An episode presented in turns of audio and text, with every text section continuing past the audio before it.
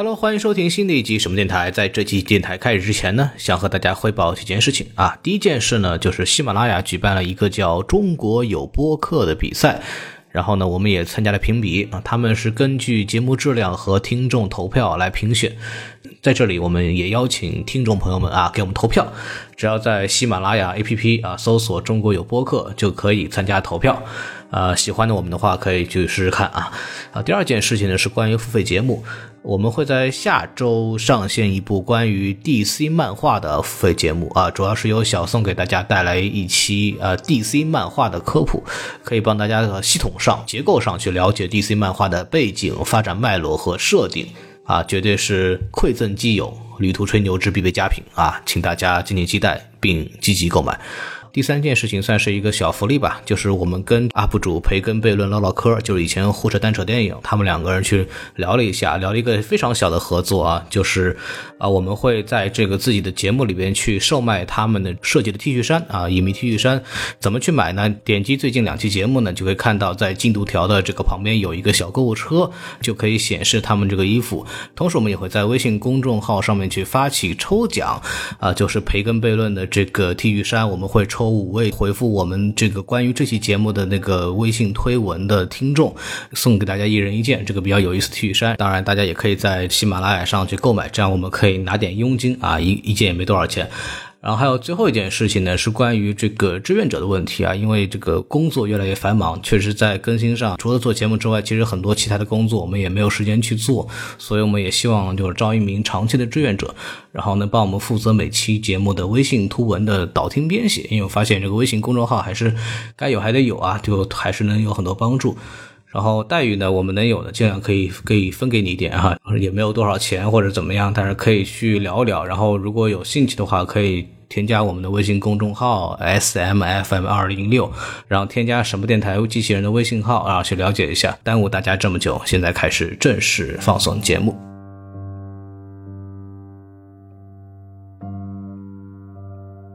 好，欢迎收听新一期的什么电台，我是王老师。哎，我是西多老师。哎，什么电台北美分部啊，又来给大家录节目了。哎呀，我们真是好久没见。没错，真的非常想念大家。然后，于是呢，我们就又把我们这个瞳孔很美的这个墨菲老师又请来。太好了。哎，大家好，我是墨菲，我又来啦。哎，再跟大家这个汇报一下啊，我们这个莫，我们莫菲老师是一个九零后的这个优质美女啊，然后现在还在这个美国的名气工作，现在还单身，哎，所以说呢，这么好的女老师，你想跟她聊聊人生啊，谈谈梦想啊，你该去哪里呢？哎，您说说。嗯，这个时候你就要这个加入我们的微信公众号 S M F M 二零一六，对，就是 S M F M 二零一六。扫描这个二维码加入我们粉丝群啊，你就可以不但和我们这个年轻貌美的女女老师啊聊聊天你还可以和我们这些就是呃充满人生经验的男老师一块儿谈一谈啊，对不对？谈一谈人生哲学，毕竟我们是长者的智慧。到时候给大家念两句诗啊，啊，你就厉害了。行了，可以了啊。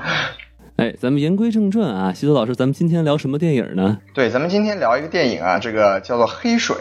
Dark Waters 哦，黑水，然后哎，黑水这个我知道，就是黑镜的姊妹篇，就把那镜子给融成水了，没有这个关系啊，您您别误导咱们的听众朋友啊，是那个 Dark Waters 啊，用这个孔老师的话讲就是 Dark Waters，对，您这个口音炉火纯青。我管这个叫遗传，没错啊。大家如果有所了解的话呢，大家应该知道这部电影它其实是一个跟化工呃企业相关的一个一个电影，所以光靠我们三个呢，其实是很难撑起这个节目的。于是我们就请来了一个重量级的嘉宾，非常重，他是一位与化工相关的一位博士。哎，我们来有请一下陈老师来跟大家打个招呼。大家好，我是陈麦，我不是那个陈老师。我是什么电台的陈老师？哎，陈老师非常厉害。陈老师是一个呃博士生啊。您您具体再能说说您的这个专业方向吗？啊，这个我现在是石油工程专业，在美国塔尔萨大学，目前博四在读，还有几年就能毕业了。哎，哇，你看这高材生过来跟我们来聊聊这部电影啊。非常的靠谱的嘉宾。没错，大家其实也听到了啊，他这个在这个 Tulsa 那边在读书啊。那如果大家听过我们之前那个《守望者》电视剧的那个节目的话呢，大家应该知道那个电电视剧的故事就发生在 Tulsa。哦，原来是这样。对我们这为怎么知道这位陈老师呢？就是陈老师给我们打电话咨询说，哎呀，我们这邻居有一个黑大姐是吧？经常在他们家游泳池上走路，哎呦，这怎么能就能浮起来呢？啊，非常的困惑是吧？水上漂是吗？对，我们就跟他解释，哎，这个为什么能在水上浮呢？那是因为他吃了曼哈顿博士的蛋啊，他曼哈顿博士这个蛋啊可厉害了。您您您您可以了，您可以了。这个陈老师他他到底是真人还是这个漫画人物呀？串的有点远啊，咱们赶快把这个话题再扯回来，搬回来搬咱回来们聊咱们这期节目，没错，哎，黑水啊，是的。那按照咱们这个平时节目的这个流程呢，咱们先说一说啊，就各大媒体对于这部电影的一些评分情况啊，咱们有请这个西多老师给大家聊一聊。好，我给大家简单介绍一下，这部电影在这个美国的口碑啊是相当的不错，哦在著名的这个影评人网站烂番茄上的新鲜度呢是达到了百分之九十。嘿，然后在我们平时说的这个经常参考的这个另外一个影评人网站，我们说逼格比较高，Metascore 上呢，它是得到了七十三分的成绩，嗯这个成绩应该说也是相当的不错的。对，嗯然后另外在这个美国的，我们说有点像豆瓣的网站 m d b 就是美国的这个。普普通观众的评分网站上，它的得分是七点六分，应该说、呃不算是特别的出彩，但还是一个挺亮眼的成绩吧。嗯，那么在我们中国的评分网站呢，也就是我们刚才说的豆瓣，豆瓣上面这个电影的评分呢是高达八点五分，也就是说这个我们中国的观众对这部电影啊可以说是好评还是非常的不错的，评价非常的不错的。可见我们中国的影迷啊，他这个欣赏电影的水平是与这个专业的影评人越来越接近了啊，姿势水平更高，有没有？没问题。那么接下来我也给大家说一说这个电影的这个票房情况吧。这部电影呢，其实在去年的十二月六号就已经在美国上映了。然后它呢有一点，它是还是有点偏这个独立向电影吧。然后其实也被大家视为本来视为这个今年冲奖季的一个一个重要重头电影。但是嗯遗憾的是，它在这个奥斯卡呢是一个提名都没有拿到。悲剧啊！那么它它上映之后呢，这个电影呢，它成本是有两千万美元，然后它在北美的票房成绩是大概在一千一百万美元左右，全球的票房成绩呢是在两千二百万美元。所以说，在这个票房在在这个院线的层面上来说，这部电影是没有赚到钱的。当然，这个作为独立电影，这也是蛮正常的一个现象吧。它之后在这种这个呃流媒体啊，包括这个点播的视频平台上，还会有进一步的表现。嗯，其实我在网上看过一些这个评价，很多人都说这部电影的宣发哎其实做的很不好，很多人都看了这个电影之后就觉得说，哟，这电影不错呀，怎么我之前根本就没听说过这个电影呢？所以就其实也挺遗憾的吧，估计也是为了节约成本，因为毕竟宣发也是要花钱的嘛。是的，是的，其实这也是电影行业的另外一个一个层面吧。就我们经常说，一个好电影它能不能被人看到，其实还是需要很多这个辛劳的工作人员去让大家知道有这个电影面世的。嗯所以就是说，呃，我们做这个节目也是希望，虽然这个电影可能被很多人忽略了，但是我们觉得它还不错。我们希望啊、大家可以通过我们的节目去对这个电影产生兴趣，去关注一下这个电影，包括这个电影反映出来的一些真实的故事和事件。对，反正这个电影没有拿拿到提名很可惜啊。但如果就算他拿到提名，他肯定应该至少有一个改编剧本奖，对吧？因为他其实是有一个原著的，对不对，徐豆老师？哎，王老师太专业了。对这部电影呢，它真的是有一个非常具体的一个原著作品。这个原著作品来自《纽约时报》的二零一六年的一篇报道，记者的名字叫做纳萨尼尔里奇。哦然后这篇报道的英文的标题呢，叫做《The Lawyer Who Became the Pons Worst Nightmare》。嗯，就是我们直译的话呢，就是说，呃，这篇报道讲的是一个律师，这个律师是一个叫杜邦公司的最大的噩梦。那其实我们听这个标题也可以听得出来，就是这个故事讲的其实就是一个律师和一个企业之间的一个对抗的故事。对，哎，所以说啊，这个还是很遗憾的啊，说明他改编的估计不怎么样啊。哎，哎，至少入不了您的法眼是吧？哎，反正咱说完评分呢，那咱们就可以聊聊主创。是毕竟这部电影其实成色还是不错的哈。呃，比如说呢，他这个导演叫这个托德·海因斯，好像也算是一个比较有名的导演，是不是，徐德老师？是托特海因斯应该说是在美国蛮有名的一个独立导演吧。然后这部电影其实是他少有的，因为这部电影的发行商是这个焦点影业，哦算是他少有的和呃主流好莱坞主流发行商合作的一部电影。然后托特海因斯他其实呃我之前他比较有名的作品包括这个《天鹅绒金矿》和《卡罗尔》。那呃在我看来，他是一个就是对这种时代的特色有时代背景的电影呃刻画和描述的比较到位的一个导演。当然他之前也拿到过一次奥斯卡的提名，但是他拿到的是最佳原创剧本的提名。那部电影的名字叫《我不在那儿》，讲的是这个美国著名歌手鲍勃迪伦的一个传记故事。就是他只拿了提名，但是没有拿奖。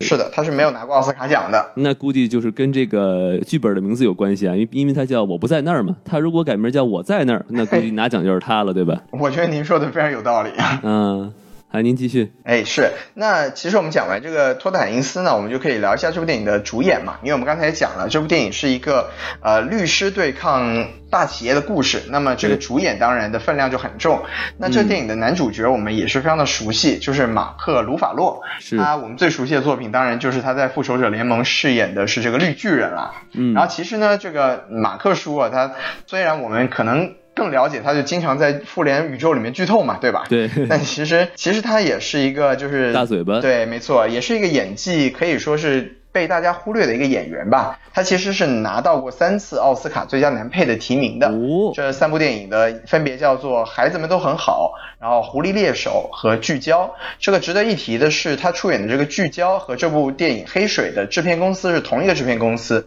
就是叫做参与者传媒，英文的名字叫做 Participant Media。然后这部电影啊，这个制片公司其实它多年来它都是呃。针对这种呃跟社会议题相关的电影，它进行了一些投资和制制作，包括我们比较了解的去年获得奥斯卡最佳影片的《绿皮书》，然后包括就由于这个疫情期间，我们呃一直拿出来讨论的一部呃之前蛮经典的一部电影叫做《传染病》，都是由这个参参与者传媒啊参与制作的。那说明这个参与者传媒这个公司算是一个怎么说良心那个企业吗？就是说他一般制作电影都是与这个社会性比较强的电影是吧？其实这个呃良不良心不好说吧，就只能说它有一个自己比较标准的或者说一个比较具体的一个制片定位。然后当然其实可以值得一提的是，这个参与者传媒的这个创始人其实以前是这个啊 PayPal 的创创始人之一，所以就是也是挺有意思的一个故事，对。厉害了。那么说完这个马克叔，我们也可以讲一下这个电影的，就是可以算是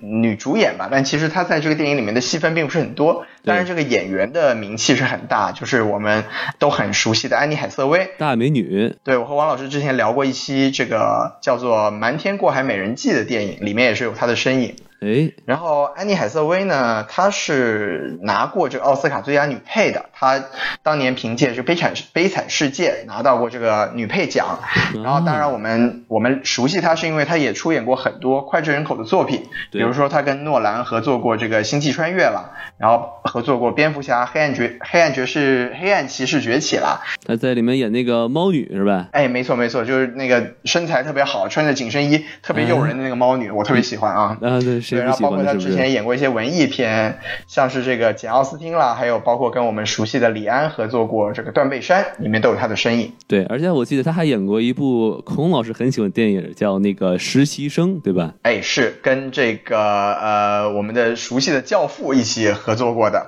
嗯，然后这个孔老师就就往经常都会想象，孔老师希望也自己是那个实习生啊，和这个安妮卡瑟薇在一起学习啊，一个长者啊。嗯，没错。说完了两位就比较。重头的主演吧，还是有一个配角，我觉得可以提一下。这个配角叫做演员叫做蒂姆·罗宾斯，然后他在电影里面出演的是男主角的这个老板。是。那这个演员其实我们都特别了解他，是因为他他在这个豆瓣豆瓣二百五电影的常年第一名《肖申克肖申克的救赎》的男主角就是他，然后。当然，他也也必须提出的就是他也是拿过这个奥斯卡最佳男配的。然后他当时出演的电影是我们也很熟悉的这个东木克林特伊瑟伍克林特伊瑟伍德的电影叫做《神秘河》。所以就是这他在这个电影里面的戏份虽然不多，但是他这个角色其实是蛮重要的。我们在之后的讲电影的过程中也会提到他。就感觉这这位老哥演演《肖申克救赎》的时候还是一个精神小伙啊，现在就感觉已经变成一个油腻老男人了。精神老头儿。哎，所以嗨，岁岁月果然是一把杀猪刀啊！哎，但是这个其实我还挺好奇的，就关于这个蒂姆·罗宾斯，他是不是就演他演的东西其实不是很多哈？虽然他演的电影拿过什么最佳影片什么的。嗯，他其实出演的作品并不是很少，但是可能因为一个是我觉得我们大家在《肖申克救赎》之后就很少去关注他了，嗯另一个可能就是他获奖的经历其实也并不是很多，而且他在商业电影里面出现的这个机会并不是非常的多，所以可能就嗯并不是特别受我们的关注。比较低调的一个人。哎，可以这么说。嗯，好，那咱们这个电影的背景这个呃介绍啊，就先说差不多啊。我们在这里呢，就要画一个剧透线啊，因为再到后面呢，我们就要开始哎聊这些剧情了啊。所以说，如果还没有看这部电影的小伙伴呢，那请您先暂停，哎，把这部叫《黑水》电影呢先看一下，然后再继续听我们四个聊。是，嗯，那好，那咱们我们继续了啊，三二一，好，那咱们就是，呃，既然我们说到这部这个是一个律师大战这个呃化工巨头的这个呃电影啊，那咱们其实就可以说一说他这个律师，哎，他这个真实的人物是一个什么样的人，咱们可以有请西多老师来讲一讲。哎，好，这个我们其实之前也讲过了，这部电影是改编自《纽约时报》的一个报道嘛。那这个报道讲的其实就是，呃，他的主角这个律师的名字叫罗伯特·比洛特。然后罗伯特·比洛特他是一个身在辛辛那提的一个律师。然后这个电影讲的呢，其实是他和这个杜邦公司由于这个特氟龙引发的一系列的这种历史原因啊，进行了长达十六年的这个死磕。那么就你大家都知道，其实作为作为这个在美国这种司法体制下，其实你作为一个一个巨头公司，你可以你享有很多资源，你在法律界其实是很难被扳倒的。对那么这个叫罗伯·比洛特的律师呢，就花了非常多的时间，然后由于他就是坚持他自己的正义感，就是为这个受到化工公司毒害的很多受害者争取到了很多利益，所以他就成为了这个美国的律政界的一个非常，嗯，就是非常高尚的一个典型。那么《黑水》这部电影其实也是非常如实的把他十六年来这个奋斗的过程给啊、展现了出来，当然也告告给我们。表现了一下，说这个，比如说这个故事的背景，它到底涉及的化工的用品，或者说这个公司和这个人，他到底是怎么样的一个一个故事？这其实是呃，就是可以说是让人印象深刻的一个一个讲述吧。对。好，那说完这个律师本人啊，那咱们就得说一说这部电影的反派，那就是这个杜邦公司啊。现在已经算是没错不只是化工啊，各种各个行业很多都是巨头啊。嗯那它到它之前它到底是一个什么历史呢？我来给大家稍微说呃说一说哈，就是哎，您给说说。嗯，这个杜邦啊，这个 Dupont 是吧？这个这么洋气名字，你一听它就是欧洲一种感觉啊，非常上流啊。它其实就是这个法国的一个钟表世家。啊，并且呢，他这个哎。还算是贵族啊，但是在这个十八世纪呢，他这是因为法国大革命啊，流亡到了这个美国，来到了法国也出现了啊。啊，法国啊，就是投降专业户啊，哎，然后呢，但人家喜欢革命哎啊，流最后这家人呢就流落流亡到了美国啊，一家呢其实也就十几个人，嗯，然后呢，其实，在来的时候呢，他这有一个小儿子呀是学化学的，然后呢有一个另外一个儿子呢，哎，哎，他是学算算是一个交际草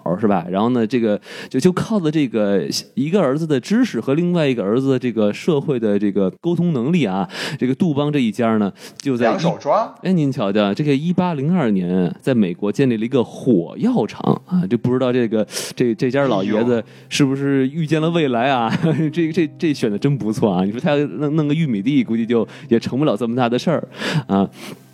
然后呢？做军火生意，嗯，然后呢，并且呢，在这个一八零三年啊，这个杜邦啊，作为一个从法国移民过来的这么一家人，还代表了美国与他的这个法与法国谈判，买下了这个路易斯安那州啊。你们这个听听就可见这，这估计这这家人已经真的是铁了心当美国人了啊，连这个自己的这个老家都都算不算不法奸呢？嗯，法奸可还行啊。反正这两两件事儿呢，就让这家杜邦一家呀，在美国无论是技术上还是人脉上人脉上呢，都占了先机啊。然后呢，到了这个二十世纪初啊，就是一九呃零几年，嗯，这个杜邦公司呢就建立了美国最早的工业实验室啊，开始研究化学纤维哎等新的领域，就可见他这个眼眼光真的是很很长远的。他不把自己呢拘泥于一个领域之内，就是很早走进了这个化工领域。没错，所以在他们的努力下呢，就陆续推出了防超玻璃纸啊、尼龙啊，就是就是丝袜呀，对不对？就是你抢银行，这怎么少得了尼龙呢？对不对？啊，这个啊，虽然呢大，家，王老师上次抢银行的时候呀，然后呢，就是我们马上就要聊到这个特氟龙，哎，等产品都是于哎，出现了。嗯，都是这个杜邦的产品啊。于是这个杜邦呢，也就是一直走在化工领域的前沿。那么到了这个第一次世界大战的时候呢，协约国啊有一半的火药都是由杜邦公司供应的。啊，当然咱们也不知道，这也是很美国了呀。对对对，所以当时咱也不知道这个同盟国那边有多少火药也是他们家供应的啊。反正就是杜邦公司就在趁着这一战发了一大笔战争战争财，那个时候就已经可以算是富可敌国了啊。呃，然后呢，到了这个一九四二年，那就是第二次世世界大战的时候，杜邦公司呢那就更厉害了，负责了著名的曼哈顿曼哈顿计划的工程设计与建造。哇，这个太厉害了。更可怕的是什么呢？他还享有制作原子弹的所有技术。这这个，我的天啊对这个一说，这个这个呃，我我们北方的这个胖胖胖同学就哭晕在厕所里啊，说我靠，怎么这都可以 哎是吧？我当年怎么没有收编这个家族是吧？对呀、这怎么当初这个法国大革命发生的不跑到我们这边来呢？对不对？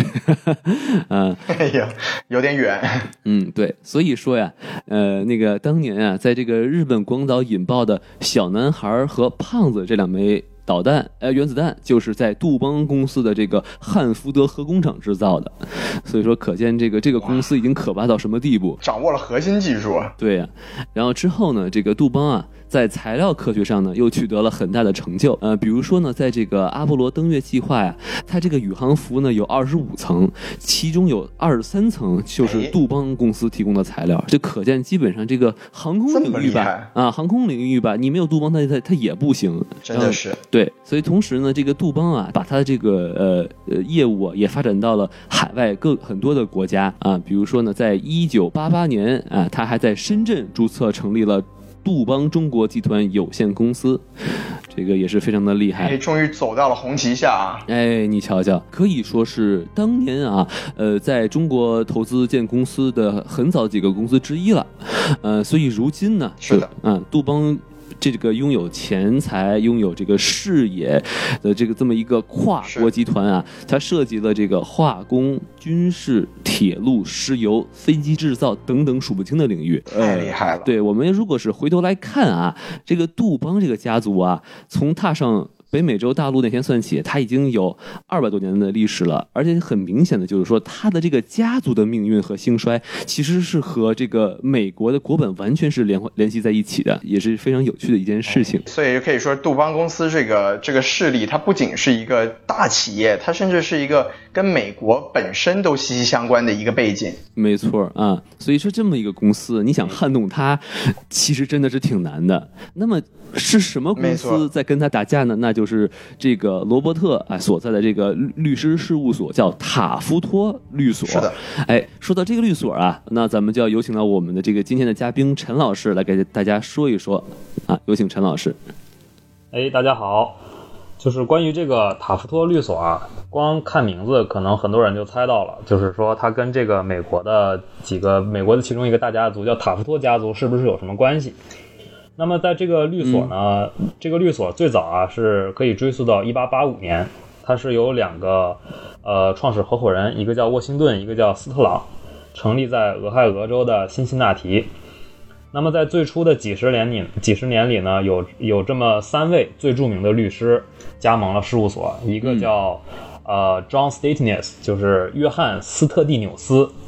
和呃 John Hollister，就是约翰霍利斯特，和最后这个塔夫托律所这个名字的这个来历的这个人叫 Robert Taft。罗伯特·塔夫托，那么这个 Robert Taft 呢，他后来还成为了美国的参议员。那么这个人呢，其实他也就到参议员了。对他还不是他们家最厉害的，最厉害的呢是他老爸。嗯，他老爸是威廉 Taft，就是威廉塔夫托，是美国的那个非常著名啊，体型非常非常魁梧、非常非常胖的塔夫托总统。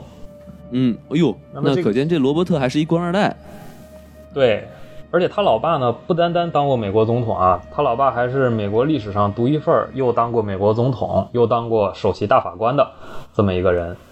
就是这个家族还是非常的兴旺啊。好啊，谢谢陈老师。哎，那咱们呃说了这些背景知识呢，那咱们其实就可以开始正式聊这部电影了。那咱们现在进入啊我们主播的这个打分环节啊。那咱们这个打分呢啊喜闻乐见。嗯，咱们这个打分呢是五颗星是满呃满颗星，然后可以打半颗星。然后你说完之后呢，要说一说大概的理由啊。那这个陈老师，您这是第一次做客我们什么电台？那咱们就有请您来先打个分吧。好，我先来这个，我的评分标准比较简单啊，毕竟我是一个很业余的评论员。那么，其实就在我这，好看的电影就是五分，不好看的就是零分。我给这部电影五分。然后呢，我的理由呢，哟，对我的理由呢是，首先它是一个呃比较比较真实的事件。然后首先它电影，然后其次呢，它电影里面表现的吧也是很真实的一种拍摄手法，就是像很像纪录片一样，嗯。就是连续的就拍下来，情节也比较简单，所以说也不会说让人看着看着就就忘了前面发生了什么。然后还有加上这个电影讲的这个故事是一个，也是算是一个非常非常励志的故事，一个积极向上的故事，讲的是一个大律师对，呃，来对抗一个一个势力强大的那那么一个大公司，然后来为他的呃来为他的客户争取呃争取公道，然后并且促进了立法。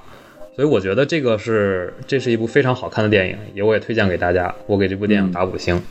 哦，所以陈老师打五星的理由，主要是因为他首先感受到了正能量，并且呢，他这个电影呢非常的真实啊。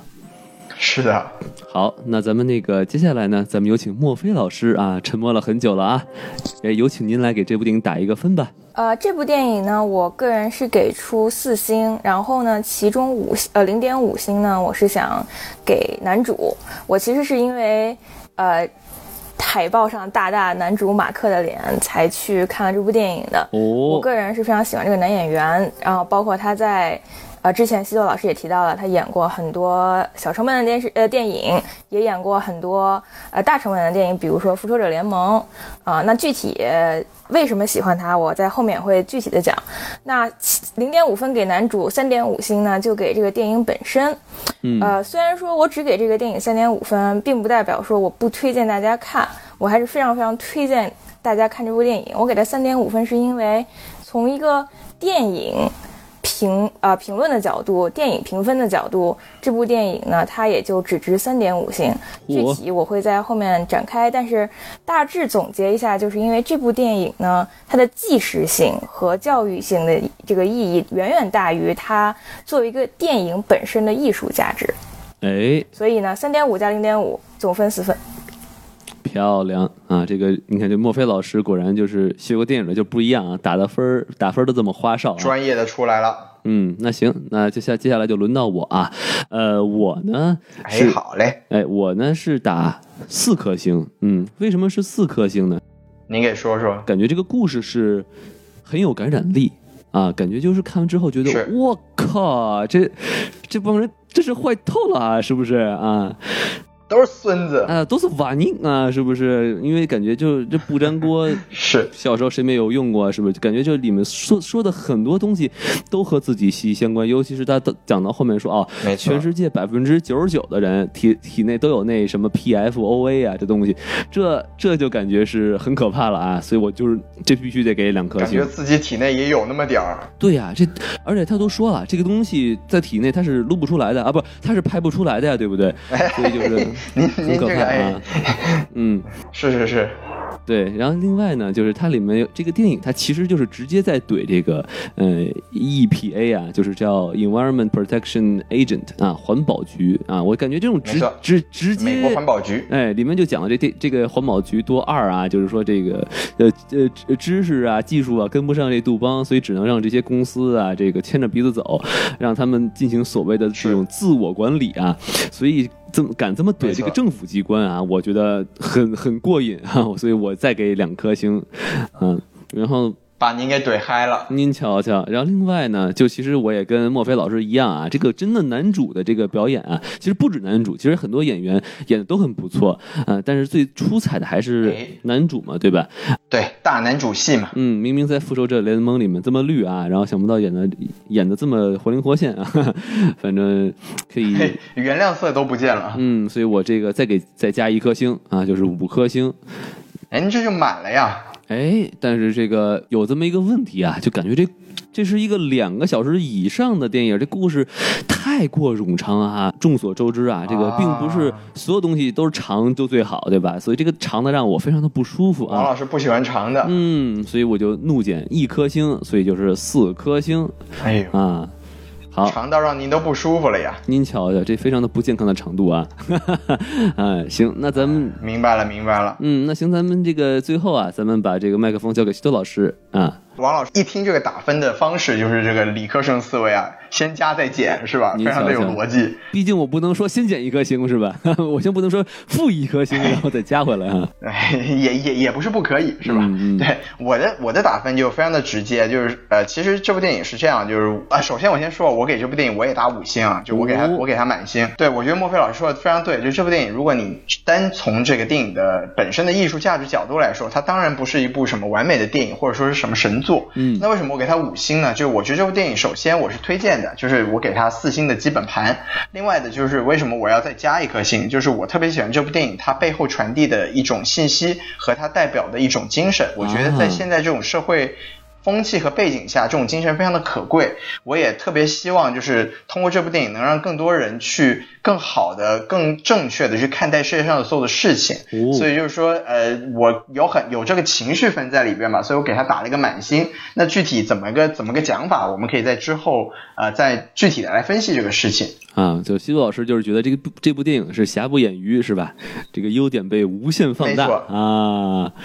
好是的，是的，那咱们就就是这么不讲道理，我就高分狂魔现在。哎，这个这个老呃西多老师瞬间变成了黑水吹啊，马上就加入了这个黑水公园的粉丝群啊。瞬间我就黑了。然后，那行，那咱说到这儿呢，咱们可以来说一说啊，我们喜欢这部电影的地方，因为毕竟我们不是专业影评人嘛，我们并没有这种话语权，说啊这部电影的优点是什么啊？那行，那咱们继续按照刚才的顺序啊，有请这个陈老师来说一说您喜具体喜欢这部电影什么地方？好的，那么首先呢，也是我刚才说过了，我喜喜欢这部电影。第一点呢，就是它非常真实，它有点像一个纪录片，它讲的是一个、讲的是一个非常真实的故事，一个律师对抗，呃，也不能算邪恶吧，就是对抗一个不太好的大公司。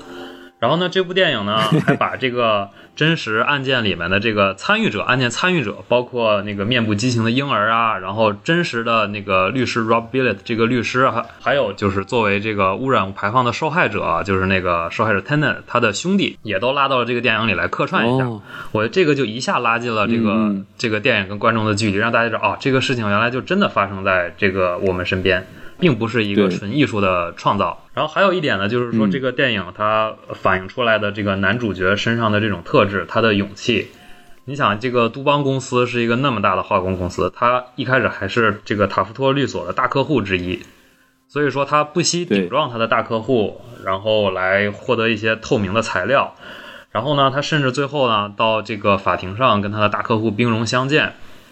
然后完全是凭着他自己的良心和他的勇气，然后来为这个这个事件的受害者讨回公道，然后并且呢，还就是就算是捎带手吧，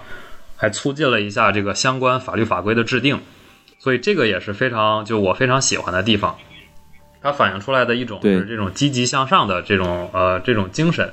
加上这种勇气，对他那个其实里面出现那个 Bucky 还是挺有震撼力的啊，就对，很震撼。对对，大家说这个污染到底会会这个造成什么影响呢？一开始很多人可能不知道，然后结果突然就把那个呃 Bucky 给放到荧幕上，非常非常有冲击力，让大家就知道哦，原来这个东西确实危害还是很大的。这个确实是杜邦公嗯司做了非常非常多不好的事情。好，谢谢陈老师。那咱们这个接下来呢，由孟非老师来说一说您喜欢这部电影的地方吧。专业的墨菲老师，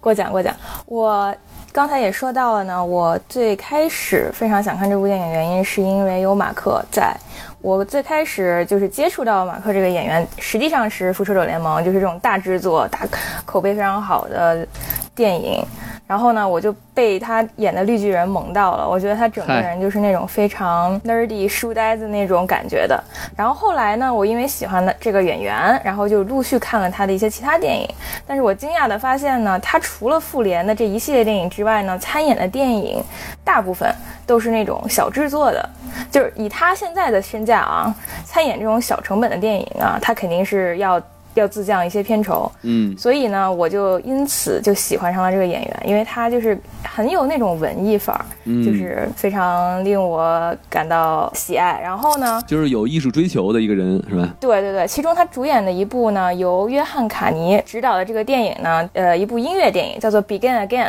中文名字叫《再次出发之纽约遇见你》。这，部电影呢，可谓是我就是近几年内最喜欢的几部电影之之一。然后呢，我也是非常喜欢约翰卡尼这个电影嗯。这这名字一听就不是音译，对对，这个是呃按意思翻译的。嗯，对，约翰卡尼这个导演呢，我在这里不多说，但是他主要就是拍一些音乐电影比较多。然后这部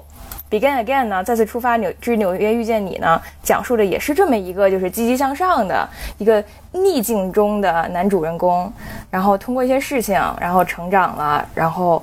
再次出发这么一个故事啊。然后其次呢，再加上他呃前几年主演的这部电影叫《聚焦》。嗯，也是非常有意义的一部电影。我当时看了之后感触很深。是，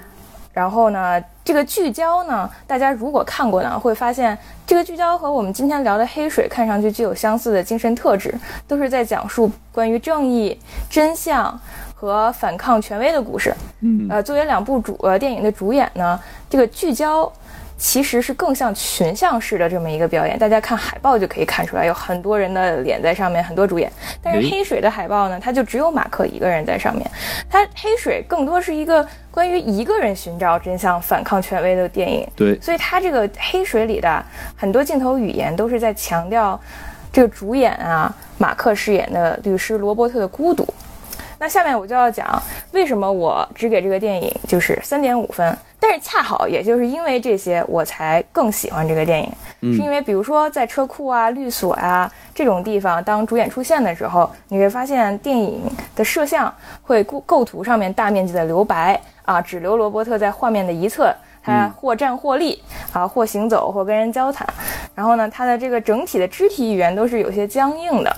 然后他的表情呢，贯穿全场也都是那种比较木讷，然后比较冷冰冰，然后没有什么太多丰富表情的这么一种表演。是，啊，那影片的整体的色调也是非常教科书式的，比如说男主在律所呀，他去农场看到那些牛，还有在车库。都是冷色调，都是偏蓝色的。但是当他回到家的时候呢，才会出现少量的暖光布景。那这个就非常非常的就是教科书式了，就让我梦回大一的这个电影赏析课的课堂，真的就是翻开教科书的第一页，就是在写教我们冷色调会体现出啊你主角很难受、很伤心这么一种感情。那么如果你选择暖色调这样打光呢，可能呃更多的是那种非常甜蜜啊、开心的心情。对，就是如果我是老师啊，他的每一帧我都能拿下来，把它截取下来给学生去讲，去用来拉片子。专业。这个忧郁的蓝色就衬托出我们这个男主倍感压力和焦虑的内心世界，毕竟他要跟外面抗争嘛，很艰难的一个过程。然后呢，而温暖的家庭光代表着来自我们这个大美女安妮海瑟薇饰演的老婆的关心。嗯。所以说这部电影它其实冷色调多于暖色调，这也就是为什么这电影看起来就稍微有点压抑了，是吧？对对对，是这样的。嗯，呃，其实这也是为什么我在看这部电影的时候稍稍有点出戏，因为我一看到它这样的打光、这样的布局，我就非常跳跃的想到说，我当时上课的时候，哦，这个东西真的是太学院派了。是是是是。啊、然后考虑到那个本片的 DP，也就是 Director of Photography 摄影指导呢，这位大大爱德华拉赫曼，他是一个一九四八年的生人，哦这样老派的摄影风格呢，也是意料之中。回想起这个，呃，其实呢，这个爱德华拉赫曼这个 DP 大大呢，他和本片的导演啊，托德海因斯其实并不是第一次合作了。他们的哦另一部作品，之前呃西多老师也提到过《卡罗尔》，呃，当年二零一五年的时候看到这部片子的时候，也是当时看的这部片子也是心塞塞。呃，我在在此不多剧透这个剧情上面的东西，但是。卡罗尔这部电影呢，它讲的是呃女同性恋的爱情故事，哦，但是它讲述的是过去的爱情故事，很多年前的。所以当时呢，这个托德·海因斯和我们的 DP DP 大大爱德华·拉赫曼其实是用了纯胶片来拍摄这部电影。哦，那和黑水就完全不一样，黑水完全都是 digital 的，就是我们现在用的这种呃正常的摄影机拍摄的，他们的风格也是截然不同的。我为什么要在这里提到卡罗尔呢？是想说，虽然我们的 DP 爱德华拉赫曼他一九四八年生人，今年已经七十多了啊，我们的导演本人也也年纪不小了，但是他们其实他们的风格并不因为他们的年纪而局限性，就是他们在拍摄卡罗尔的时候，他们需要用很多。不同的景别和镜镜头切换，客观呃主观的这种切换，然后通过一些镜子啊、玻璃啊，造制造出那种朦胧的感觉，以表现出两位女主女主角的这种复杂的内心世界，包括他们这种感情的碰撞，其实都是在那部电影中都是用这种复杂比较复杂的镜头语言来呈现的。但是相反的是，在黑水中。这个两呃导演和 DP 呢，两位是用了这种平铺直叙、非常非常直接的方式，去讲述这个故事。可以看到出这两位创作者呢，在《黑水》这部里这这部作品里是有意而为之的，使用了这样克制而平淡的艺术风格。是，这也是为什么我觉得他们做的非常好，因为我觉得啊，在这部电影里，这种花里胡哨的东西啊，最好不要就是拿出来喧宾夺主，去盖过整个故事的这么一个。盖过它的这种教育意义，我们作为，我觉得我们作为观众，在这部电影里应该更聚焦在它本身的内容，它要讲述的，它要揭露的这个事实的真相啊，基本功很扎实啊，因地适宜啊，这就是为什么我喜欢这部电影。嗯，有道理啊，而且你刚才这个墨菲老师说的很有趣啊，这个导演和这个呃摄影指导两个人岁数这么大了，然后呢这么多工作，然后还不忘去这个钻研技术啊，还学习一些新的东西啊，可见他这个就是时间管理的达人啊，会向罗志祥老师学习的结果啊，非常好啊。好，那咱您这个您这个想法非常的靠谱啊。嗯，然后呢，呃，这个说墨菲老师说完呢，那就轮到我了啊，哎。那这个我想说的呢，大概呢有这么两点啊啊，左边一点呢，右边一点啊，特别好啊。您您您您可等等啊。嗯，那啊，那我就先说左边这一点吧啊，西多老师，嗯，那个先说上面这两点，再说下面那一点吧。嗯，好，那我第一点呢是什么呢？就这电影片啊，有几个很不错的这个 set up 和 pay off 都非常的精彩。嗯，哎呦，您现在特别喜欢这这这个啊，这一套。你瞧瞧，这不是跟西西老师学的这个要装逼嘛，对不对啊？嗯，然后装的漂亮。哎，哎，这个第一个是什么呢？就是这个罗罗伯啊，去他奶奶家的时候啊，你听我听我这说辞啊，去他奶奶家啊，不是去他奶奶家，对吧？非常的文明啊。确实是，确实是北京人啊。对对对，然后他奶奶就坐在那儿说：“哎，孙子，你他妈啊，不是，哎呦我的天，不不知道，这这这，你是不是等我应你呢？” 啊，没有没有没有，就是他奶就说啊，说哎，你就翻那个相册啊，翻那个相册，说你看你小时候就去那个呃 Tenant 他们家那个农场啊，去挤那个牛啊，那是你第一次给挤牛挤牛奶，你瞧你把这牛挤的一滴都不剩了啊，哎，这牛都说哎呀我不行了，我一滴都好牛也不会说这话啊，好像您就别给牛加戏了啊，啊，反正就说就是这个罗伯他从小他就是这么一个性格，就是说他这个一条道走到黑。啊，一定要把这个牛奶挤干了，他才他才呃罢手就。暗示了他将来就会做类似的事情。哎，您瞧瞧，就比如说这个到后面，这个杜邦公司给他寄来了这么一屋子的材料，他就一一一页一页就给全都给看完了，就可见就是说，如果没有这这样的性格的话，他其实就很早就放弃了嘛，对吧？是的，是的。对，然后另外一个呢，就是这个还是跟奶奶有关系啊，就是男主到他奶奶那个信箱啊，虽说拿拿了点这个信件，因为估计那时候好像他奶奶已经不在了，好像还是还是怎么说？然后呢？奶奶太重要了。对对对，然后呢就是。是把这些信呢就随手就扔到车里了，然后到后来啊，当他和他老婆去看那个就是准备和他一起呃就是打官司的那个 Kiger 那一家的时候，他老婆就在车里哎就翻出了这个信里面加的那一张 medical claim，就翻译过来就是呃医疗监护，然后才推动了男主哎到后面去进行这个集体诉讼，所以他这几个埋的包袱啊其实都挺不错的，嗯。啊，王老师就看中这一点，哎。不愧是工科生的思维。您瞧瞧，然后另外一个我想说的呢，就是这个还是演员本身啊，就这个马克·鲁法洛呀，啊，你如果你们看过他和这个真实的罗伯一起上的这个脱口秀节目的话，你就发现这俩人特别像，就俩人这个无论是长相啊、身高啊，嗯，对对对，就气质啊，那种蔫蔫的，哎，又充充满点那种正义感的那种形象，就 特别的像，所以说你也说不清是是是罗这个这个呃马克舒是是本色出演啊，还是就真的是进这角色里还没出来，反正就感觉是像西多老说的一样，就跟双胞胎一样，所以就觉得是还原的很真实，我觉得就是特别的好，嗯，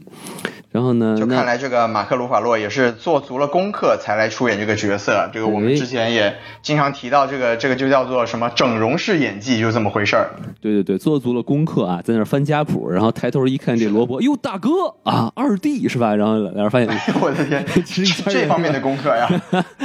嗯，好，那我说完之后呢，咱们就交给西子老师，哎，留给您五十分钟进行您的装逼时间啊。我的天，王老王老师现在讲的这么专业，我都不好意思说了，真是嗯太可怕了。嗯，对，其实其实我其实我呃接王老师的说，就是马克·鲁法洛确实本身他就是一个很很敬业的演员啦。这个、嗯这个墨菲老师之前也说过，他很喜欢这个演员嘛。那当年当年他呃演的一出叫做《狐狸猎手》的电影，他在里面演一个摔跤手，在那之前他好像经过也是经过了三个月还是六个月的这个摔跤训练，嚯就也是确实是非常非常敬业的一个演员啊。但是其实这个电影本身呢，这个优点啊，就我觉得呃，墨菲老师和王老师都说的特别特别好了。然后我其实我也没有什么特别多要补充的。嗯然后之前在打分的时候我也说过，就是我喜欢这部电影很重要的一点是我喜欢这部电影它呃。传递出来的一些信息和它背后代表的一些精神，就是什么精神呢？就是说，我觉得这部电影它特别强调一个一个事情，就是说我们要一定要做正确的事情，哦就是做正确的事。这个听起来好像是特别理所当然，但我觉得现在在这个世界这么分裂的这么一个语境下，我们已经很少有人真的去关注做正确的事这件事情了。所以我就特别看重这部电影带出来的这个信息。上一次我听到这句话的时候，都是那个 “be a man, do the right thing” 是吧？就是做正确的事，是不是？我的天，对，那那都是好好多年前了，是吧？嗯是是是，对，所以呃，怎么说呢？就是这部电影，其实我个人觉得最有代表性的，就我自己也可以说是最喜欢的一场戏，就是这部电影他们他进行到中段的时候，在塔夫托这个律师事务所中间有一次合伙人会议，他们就在讨论我们应该如何去处理杜邦公司的这个案件。嗯因为其实刚才陈老师也介绍过，就是杜邦公司它其实本身就是塔夫托公司的一个重要的客户，对大客户也就是。律所这种重要的经济来源嘛，那现在其实萝卜做的事情就是，我们不仅要扳倒我们自己的大客户，这样子就会，当然就会影响到我们我们律所的这个经济来源，而且我们也会背上一个骂名，就是说我们是不应该这么做，我们明明代表的是他们，为什么我们反而要去诉讼他们呢？这个当然这个问题在他们律所的合伙人会议上也就经过了热烈的讨论，这里面就有一个这个黑人的律师，他就说他是。就是最最后一个加入这个律啊、合伙人的这么一个人，他就说，那我们是我们现在是否就变成这样子这样子的一所律所？我们代表了他，但我们反而要去告发他，我们要利用我们的这个掌握的信息去扳倒他。我们难道已经是这样子的律师了吗？这个时候，马克饰演的这个罗伯他就说，对我就是要做这样的事情。其实这个地方很明显就是它代表了两种两种理念，一个就是说我们。我们现在现代社会看的比较多的就是我们决做一个决定，或者说我们呃选择一个事情之前，我们先看自己的立场是什么。就像这另外一个合伙人就是说，我们首先作为的是这个杜邦公司的代理律师，那么这就是我们应该秉承的一个立场立场。那罗伯他就是从另外一个角度出发，说我们要做的，我们不是代表谁，我们是要做正确的事情。这个公司它既然做了错的事情，我们就是要去扳倒它，我们就是要去暴露、曝光它的这些做错的地方。这个这场戏，我觉得就特别好的反映出了这个电影的整个，我觉得能提炼出来的核心的观点，就是不管我们的立场是什么，不管我们的我们给自己的标签，或者说我们给对方的标签是什么，我们首先最重要的事情就是我们要做正确的事情。当然，这个地方罗伯也是得到了他的老板，就是我们刚才说的蒂姆·罗宾斯出演的这个，他的老板的名字叫汤姆斯·特普的支持。汤姆斯·特普就是说。你们有你们在场所有人，哪一个人是像罗伯特一样，他把所有的关于这个杜邦公司的所有的资料，从五十年代开始的所有的会议纪要，任何的关于化学的东西都标注好，都列好，做成了一个图书馆。你们如果有任何人是看过像他一样看过这些信息的话，你再告诉我，我们应不应该去扳倒这个公司？所以就是说，这里表达出来的一个信息就非就非常的明确。就首先你要做正确的事情是很难的，对就像罗伯特他要做的事情是他要扳倒一个我们刚才说了，不仅是财力雄厚，而且跟美国的国运都息息相关的这么一个企业和家庭，但是他。他所做的事情是他自己一步一步、一点一滴的去把所有应该做的准备工作都做得非常的充足，然后再做出这个决定。嗯，那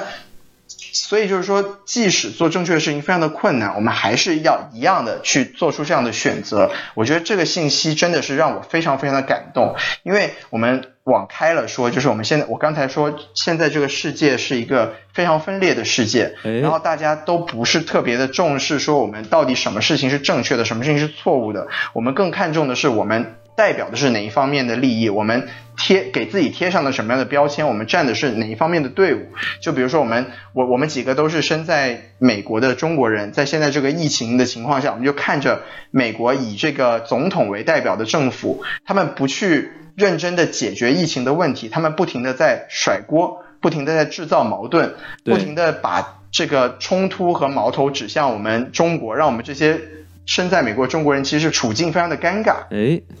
这就是其实非常明显的一个代表，就是说在现在这个世界上，大家不再看重正确与错误是什么，这个就让人非常的痛心。这让我想起了我当年很喜欢的一部美剧，叫做《新闻编辑室》。《新闻编辑室》第一集里面就讲出一个论调，就说美国已经不再是世界上最伟大的国家了。就为什么这么说呢？因为美国以前为什么伟大？因为它就是它最重要的一个立场和观点就是我们要做正确的事情，我们颁布的法律是要符合道德的标准，哦我们废除一个法律也是一样的。我们要做的事情是消灭掉贫穷，而不是消灭掉穷人，这样子才能使一个国家称之为伟大，这样才是美国可以成为世界的文化的核心，能成为世界的灯塔的这么一个存在立立足的关键。那么我们再看回现在这个世界，真的是让我们就。我自己是觉得非常非常的难过和痛心，就美国真的已经是不再是我们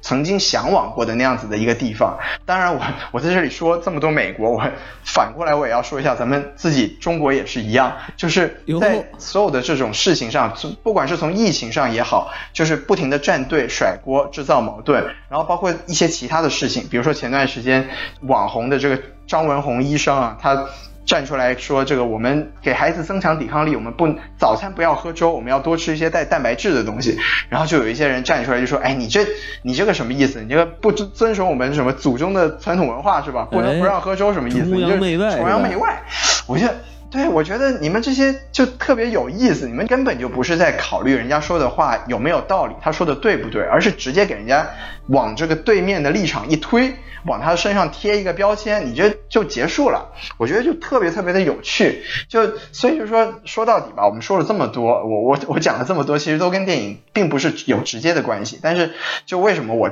这么希望做这期节目，这么希望。给大家推荐这个电影，就是说我希希望大家能看在看这个电影的过程中，去感受到罗伯特，包括他这个律所代表的一种做正确的事情这种精神。然后我也希望就是说，能通过看这部电影，让大家更好的反思我们在这个世界上处事的一些方式，然后也能更好的去。就包容这个世界，爱这个世界，让大家更好的生活下去。我觉得这个是这部电影给我带来最最触动的一个点吧。对对对，我觉得徐老师说的特别好啊，因为感觉现在就是大家，呃，发表这个自己观点的这个途径现在过于廉价了，就是你在微博随便发这么一句话，没错。然后呢，然后随便给就会有人就开始给你扣帽子带节奏啊。然后另外呢，就是所谓这个做正确的做正确的事情，其实这个电影也很现实的给你展现，就是说你要做，大家其实心里都明白什么是正确，什么是不正确的，但是你敢不敢做这个正确的事情，那并不是所有人都敢的，因为它是有代价的。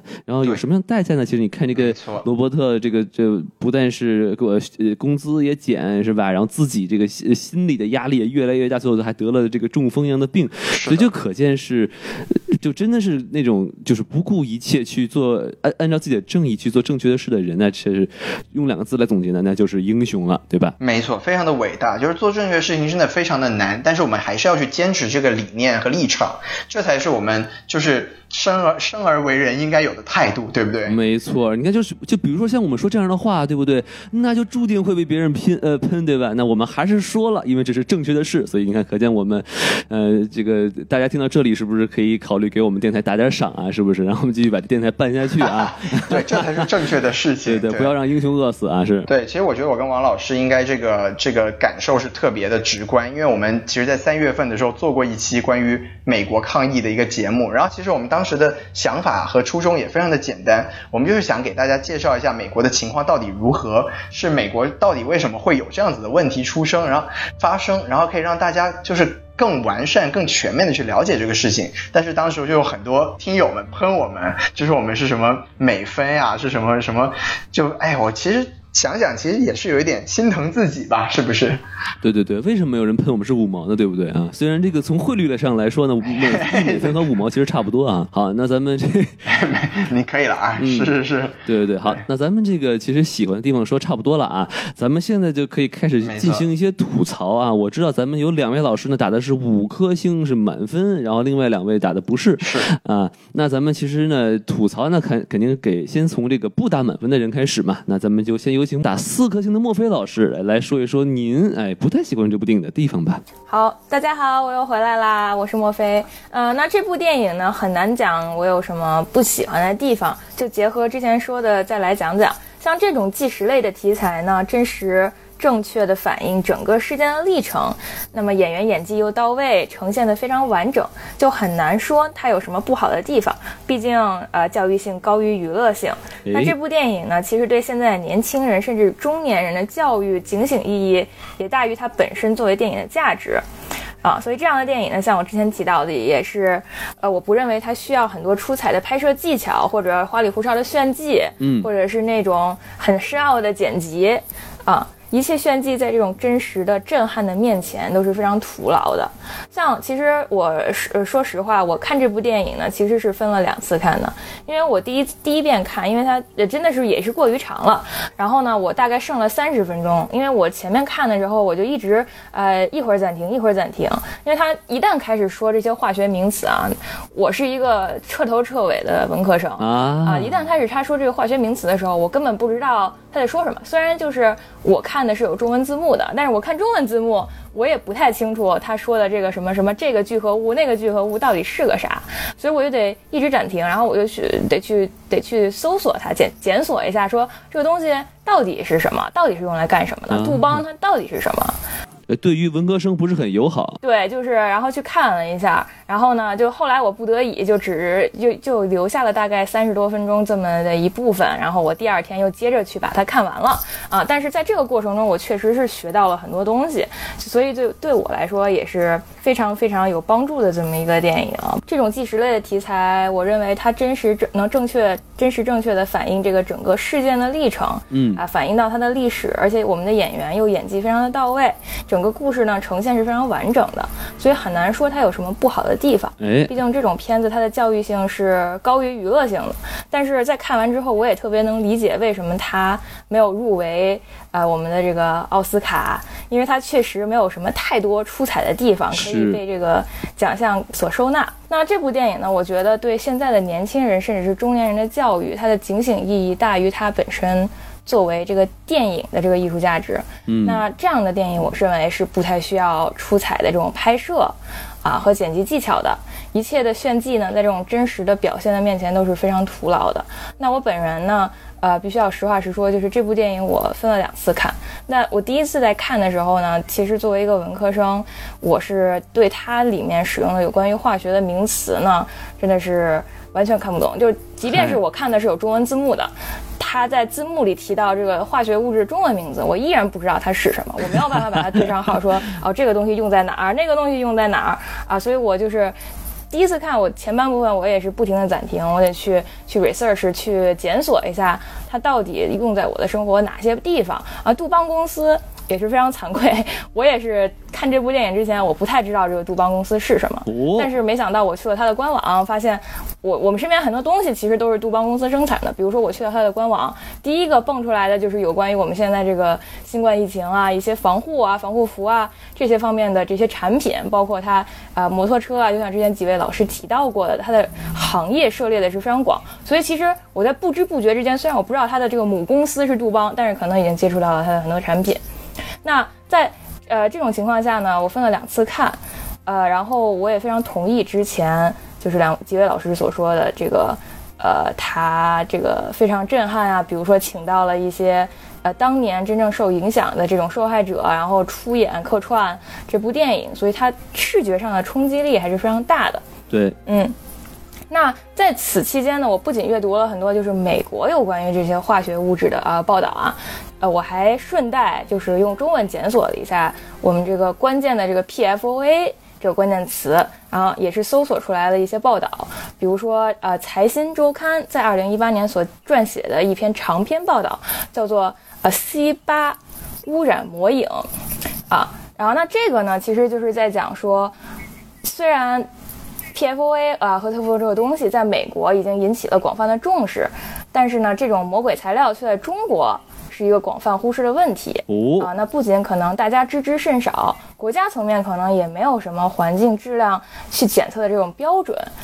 那甚至没有这个呃统计数据去说明说这个东西到底有没有在我国造成污染，它的污染程度是什么，对吧？然后中国这个确切的数据在这方面也是非常的少的，我其实很难找到有关于就是这些化学生产物在中国的具体情况。嗯，那这个有点扯远了，但是我们收回来继续讲，就是说这个电影我具体有什么不喜欢的地方。其实我特别想呼应一下刚才西多老师说的，就是，呃，要辩证的去看这个这个这个事情这个问题。就比如说我在去做检索的时候，我发现，呃，这个杜邦公司生产了很多在我们生活中很实用的东西。啊，那么在我看完这部电影之后呢，包括我去看这个 IMDB 呀、啊烂番茄呀，然后豆瓣这上面的影评，大家这个很多评论我看到的都是：天呐，我再也不用不粘锅了！天呐，这个杜邦公司太邪恶了，简直就是魔鬼！天呐，这个这个材料是什么东西？居然就是危害我们的生命，我们每个人身体都有大。身体里都有这种东西，真是太可怕了。就是大家会有一种这种呃比较一边倒的情绪，就是说哇，我看了真的是很害怕。其实这也是我看完的第一反应，就是我看完之后，我根本不太了解呃这个化工这些知识的情况下，我就会觉得天哪，这简直怎么这么邪恶？美国这个公司，它简直就是草菅人命呀！怎么能这样呢？它还有没有良心？有没有良知？对我其实也是很很愤慨的。但是在经过我这个不断的去学习啊，包括去阅读一些资料，我发现可能事情真的是有两面性的。所以我觉得这部电影可能它呃虽然非常真实，但是可能也会稍稍把观众带偏。那这里我就要 cue 到我们这个博士博士石油王子陈老师，让他来具体的给我们讲讲，就是这种科学层面、化工层面的东西，就是我没有办法给大家来进行就是评论的。首先先先谢谢瞳孔很美洛杉矶高圆圆墨菲老师。这名声不错啊。哎，您过奖，您您捧了。对，关于其实这个刚才墨菲老师提到的，也是其实也是我。也是我怎么说呢？也是我比较担心的这个电影的一个地方，就因为呃，它这个电影其实相、就是对应的化学知识嘛，还是其实是需要一定门槛的。那么也就是说，他很多观众可能不具备相应的背景，或者说他们可能也只是看电影，看完电影之后呢，他不是所有人都会像比如说墨菲老师一样，会去就会查一些资料，去把这个搞清楚到底是什么。那么这个就带来一个问题，就是说他可能就是对这个东西会有一些。就是看完这个电影，他可能对这个东西会产生了一些自己的想法，那这个想法可能是有偏见的，可能不是很客观的。嗯，那这个就是就是我比较担心的一个地方，但这个也不能算缺点，因为我相信这个肯定不是这个电影的本意，因为人们嘛，他他总会是对这个自己不了解的事物产生恐惧。那么也就是说，我在这期节目里的主要目的之一就体现出来了，就是我会来我来给大家科普一下，就是这个电影里面所涉及到的相应的化学知识。哎，厉害了那。刚才就是墨菲老师也对墨菲老师也提到了一些这个非常非常这个专业的名词啊，比如说 C 八 PFOA 特氟龙，然后，那么这些都是什么呢？我来给大家详细的说一说。首先，我我个人来说，我不是很喜欢就是这个 C 八这个东西，因为这个东西实在 C 八这个名词啊，这个词实在是会产生非常非常大的这个歧义。C 八它很简单，哦它就是表示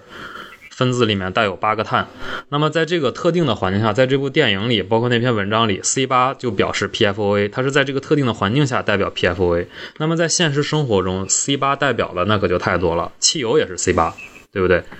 因为我们知道汽油的主要成分，汽油的主要成分就是异辛烷嘛，辛烷就是带八个碳的八个碳的烷烃，对不对？我们平常加的油九十五、九十八，在国内的九十五、九十八，然后包括美国的什么八十九、九十一这个汽油，它这个号的区别就是因为它里面辛烷的含量不同。那么首先是这个 C 八，那么这个就是关于电影里面还多次提到了另一个就是 PFOA。那么 PFOA 是什么？PFOA 它的中文名叫全氟辛酸。那我相信很多比如说上高中的如听众朋友们，他们肯定就一下就能想到全氟辛酸。那这个东西跟辛烷可能也是有关系的。对，其实就是这样。嗯，它就是八个碳的烷烃对应的羧酸，上面的氢全被氟取代，所以它的名字就叫全氟辛酸 PFOA。那么这个东西是用来干什么的呢？这个东西是用来合成特氟龙的，就是说它在生产过程中，它要用到这个东西来促进特氟龙的合成。那么在这个特氟龙生产之后呢，这个特氟龙的产品里面是是不会存在 PFOA，或者说存在极少量极少量的 PFOA 的。那么这个存在的极少量极少量，就一般来说就认为它对人体是没有什么危害的。OK，那我们我们再来讲这个特氟龙是什么？特氟龙首先就是说，就像这些很多的大的化工公司啊，它都会给自己的产品，因为它发明了一个产品，它要把它上市，它肯定得起一个产品名字，它不可能直接我我就说我直接拿着这个化学品的名字我就出去卖，对不对？这样肯定很多人都记不住一个化学单词那么长。那么特氟龙，特氟龙它就是 PTFE 的商品名。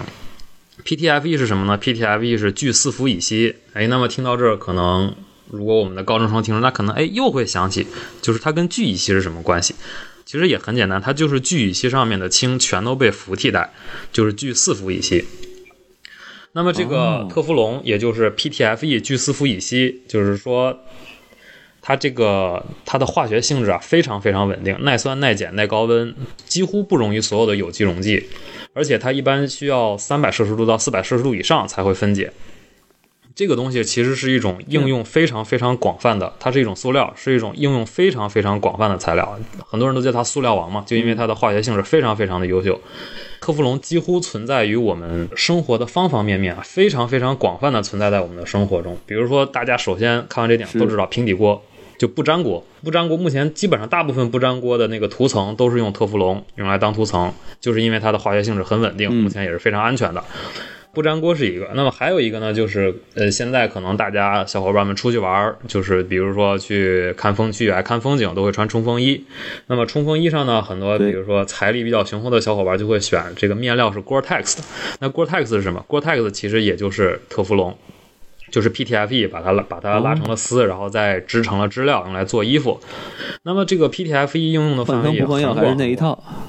对，就是它是它的应用非常非常广，可能有一些牙刷啊、牙线上可能也会用到 PTFE，然后包括像我们这个，我本科我是这个学石油工程的嘛，我们平常做实验用的一些管材啊，一些也都是 PTFE 的，它的应用非常非常广泛。这还只是民用的领域，它在其他方面，它在工业上的领域就可以说是更广泛，航空航天工业、军事工业，比如说半导体生产、电子都会见到这个东西。这个东西的就是 PTFE 啊，就是我们就用特氟龙来代特氟龙来说，就是说它这个历史是非常悠久的。它这个在一九三八年是由杜邦公司的一个科学家发现的，然后呢，一九四一年的时候，杜邦公司给这个特氟龙申请了专利，然后在一九四四年的时候，就是把这个商标特氟龙 Teflon 的这个商标申请下来了。在此之后，我们大家就是一直用特氟龙的名称沿用至今。就像很多很多这个这个呃，杜邦公司产品它都有一个商品，比如说我们都知道的尼龙，对吧？尼龙其实它的成分是聚酰胺，那它给它申申申请了一个商品名，就叫尼龙。然后包括这次在这个疫情当中用来制作防护服的材料叫。呃，叫特卫强，大家知道特卫强，那它的这个化学就是实际上就是高密度的聚乙烯，就是它就会生产一些这个简单的名字来让大家更好的记住它的产品。那么刚才就是说这个呃孟非老师也提到说，电影里面就是提到了 PFOA，说它有毒啊，会导致癌症怎么样怎么样。那么这个也就是说，呃，PFOA 确实是在电影里面最后，我记得是呃，Rob 这个律师在在他的办公室里面，然后突然接到了一个电话，就是说在这个美国政府和这个环保局已经成立了一个调查组之后，好像是六年还是七年的时候，他接到了一个电话，是一个这个调查组里面的一个专家打来的，是一个科学家给打给他，说哎呀，说不好意思，这个。就让您等了这等了这么久，然后经过我们调查发现，我们发现这个 PFOA 啊，它确实是对这个，它可能确实是会造成一些癌症，就是说它跟这些癌症啊都是有联系的。然后那么就是听到这儿的时候，那个大律师终于是松了一口气，哎，就是终于明白这个官司总算是算是尘埃落定了，就是心里有谱了啊，就就也算是对这个受害人有了一个叫太好了，对，东西真的有毒。这个就我刚才说，我很担心一点，就是说很多观众可能看到这儿吧，他就会觉得，哎呀，这个东西就太坏了，PFA 太坏了，我们生活中就绝对不要用它，就不要再涉及到它，它这个东西毒性非常强。但是呢，这个是我们要要客观的来看，PFA 它的它有没有毒，它对人体到底有什么损害？就是这个我也去查了一些相关的资料啊，PFOA 是有可能致癌的，但是学界到目前为止其实还没有一个定论。在电影里面，他说的也只是说它跟癌症有联系，他并没有明确的说它会造成什么样的这个癌症，它的作用机理是什么样的。说你你人体一旦触碰到 PFOA，你就马上会得癌症，他并没有这么做。然后我又去查了一下这个 IARC 的这个 IARC 是国际癌症研究会它的分类，PFOA 呢，它把它把它把这个 PFOA 呃和这个相应的其他的一些这个呃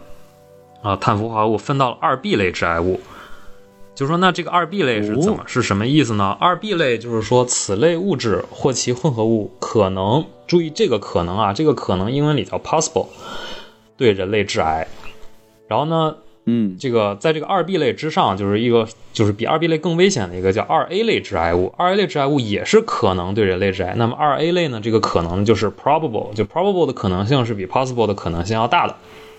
那么这个二 B 类致癌物它到底是什么样的？我觉得大家，尤其是我们听众小伙伴，其实不需要对这个有有太多的担忧，因为传统的泡菜呀、酸菜啊，我们东北人是不是东北人吃的酸菜，像南方人吃的，呃四川泡菜啊、榨菜什么的，也都在二 B 类致癌物里，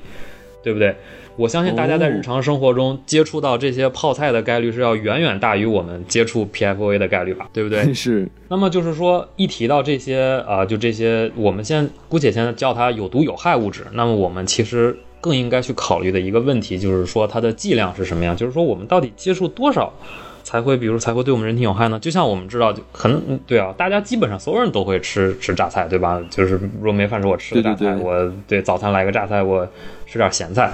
对吧？但是我们也都知道，我不能天天吃，我不能顿顿吃。对，但是不会，不可能，你跟韩国人一样，真的就是咔咔嗷嗷吃。我们都知道，你吃多了这个东西对身体肯定是不好的。那么这个东西反过来，我们来想这个 PFOA 吧，它也是一样的道理。然后呢，我们我们这个我又去查了一下，就是 EPA 美国环保局它的一个资料显示。它设立了一个关于 PFOA 的呃一个饮一个在饮用水中的安全标准。一六年的时候，EPA 设立的饮用水中 PFOA 的标准是七十 ppT，这个单位是 ppT。嗯，这个就是说这个数字我们怎么理解它呢？就是 ppT，它是 parts per trillion 的意思，就是万亿分之一，十的十二次方，就一后的十二个零。那么也就是说，在十的十二次方克水里面有七十克 ppc，就这么一个浓度，它对人体就饮用水里面，它对人体是安全的。就是说，那如果这么多克水，你你需要就是多大的一个体积容器来装它呢？就是一百米乘一百米乘一百一百米长、一百米宽、一百米深的这么一个大坑，你才能可能装得下这么多水。所以这个浓度其实是很低很低的。当然，我也查了一下这个美国各州的标准，美国有很多州都是根据这个设立了自己的一个标准。对，有的比这个标准高，有的比这标准低，但大体来说都是在这一个数量级以内的。但是中国就是我们国家目前的标准，我还就是没有查到。相信我，因为我们的听众小伙伴可能主要都是在国内嘛，但是这个也是没有查到国内的相应的。但目前呢，有一个就是好消息呢，就是说基本上在全世界范围内啊，都已经停止采用 PFOA 和一些其他的化合物来合成 PTFE。因为目前人类也意识到，就是说这个东西如果管控不住的话，也会造成非常大的危害。我们国家呢也是有一系列，就是关于限制 PFOA 用途的这么一个规定。那么这个目前来说，就是其他的化工公司都会采采用另一种化合物来生成 PTFE，来合成 PTFE。但是关于这另一种化合物呢，它叫它的这个它到底有没有害啊？其实目前我们还是没有一个明确的答案的。这个就是、啊这个。对，这个也是一个呃比较严重的问题，就因为就是大众的知识啊，对这些化合物的知识，其实远远都是有，一般来说都是滞后的。就是我们在应用这个东西的时候，其实很很长很很经常的时候，我们并不知道它的危害是什么。就是说，我们都会对自己不太了解的事物产生恐惧。一开始我们用的时候可能觉得没什么，但是比如说到后来，比如我们慢慢的发现了它的危害，这个时候我们就要限制它的使用。比如说 PFOA 就是，一开始的时候，美国政府和环保局，包括可能就是广大的人民，广大的这个呃美国人民吧，他们也都根本就没有意识到，可能很多人都不知道这个东西的存在。但是到后来呢，当这个案子出来之后，人们慢慢知道，哎呀，这个东西是有害的，所以我们要出台更严格的法规来限制它的使用。啊，希望我刚才说了这么多，能能这个算是解答一下墨菲老师的疑惑，也算是给我们的小伙伴们做一个科普。谢谢陈老师的科普。那我给陈老师提个问题，就是说，那您刚才一直在告诉我们说，其实特氟龙就是这个电影给您带来一个特别不好的观感，就是它让它可能让更多的观众觉得特氟龙这个东西很可怕。那么，呃，其实它是没有那么可怕。那您能给我们解释一下，说这个电影里面它展示出来说，这个杜邦公司它造成了那么多的恶果，它造成这些恶果的原因到底是什么呢？对，首先我们就是看啊，这个电影里面也举了几个受害人的例子，就比如说那个呃，就是出生很不幸出生就有这个生理缺陷的那个婴儿，对不对？就是一开始杜邦公司就是说发现，在这个特氟龙生产线上的女工啊，她们这个血液里面 PFOA 的含量。是特别特别高，我记得是一千多 ppm，好像。我们要知道 ppm 这个单位可是远远要比 ppt 这个单位，这 ppm 跟 ppt 差了一千倍呢。也就是说，在这个特氟龙生产线上的女工，她所接触到的 PFOA 的这个概率和她接触到 PFOA 的这个剂量，是要远远高于正常人。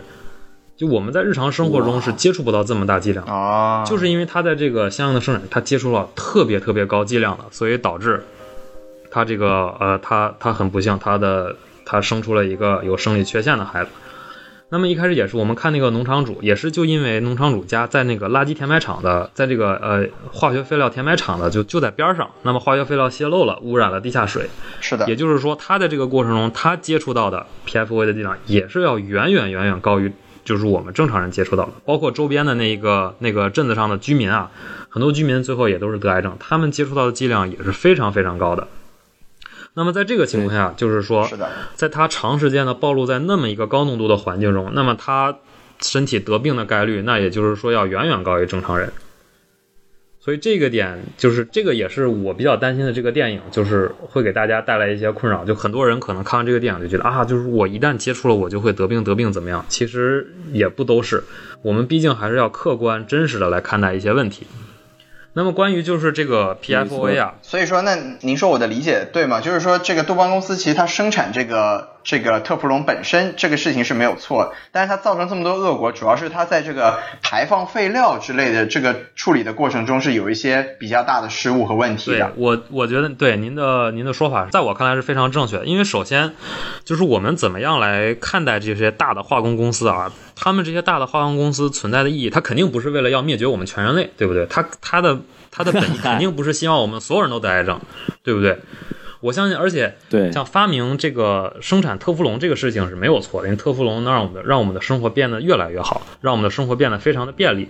那么发明这个人们用 PFOA 来生产特氟龙的这个这个过程也是没有错的，人们生产 PFOA 这个事情也是没有错的。他们的出发点都是为了让我们的生活更加便利。那么杜邦公司错在哪儿？杜邦公司错就错在它没有很好的管理这些废料，它没有建立，他没有花钱去建立一个大的废料处理中心。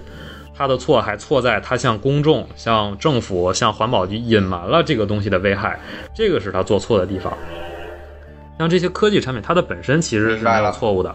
在我看来。所以说，就是陈老师这个整体来说，就是说，虽然他呃电影是给我们展示出了这个杜邦公司做的不对的地方，但是由于他有一些信息或者说一些讲述的方式，他可能会让我们觉得杜邦公司本身这个所有的行为都是有问题，但其实他们只是有一部分的这个处理是做的不到位的。是的，我们就是说，在这个黑水事件，他们违规排放，就是这个没违规排放 PFOA 这个项，他做的是绝对的错，就是应该罚，就应该罚的再狠一些。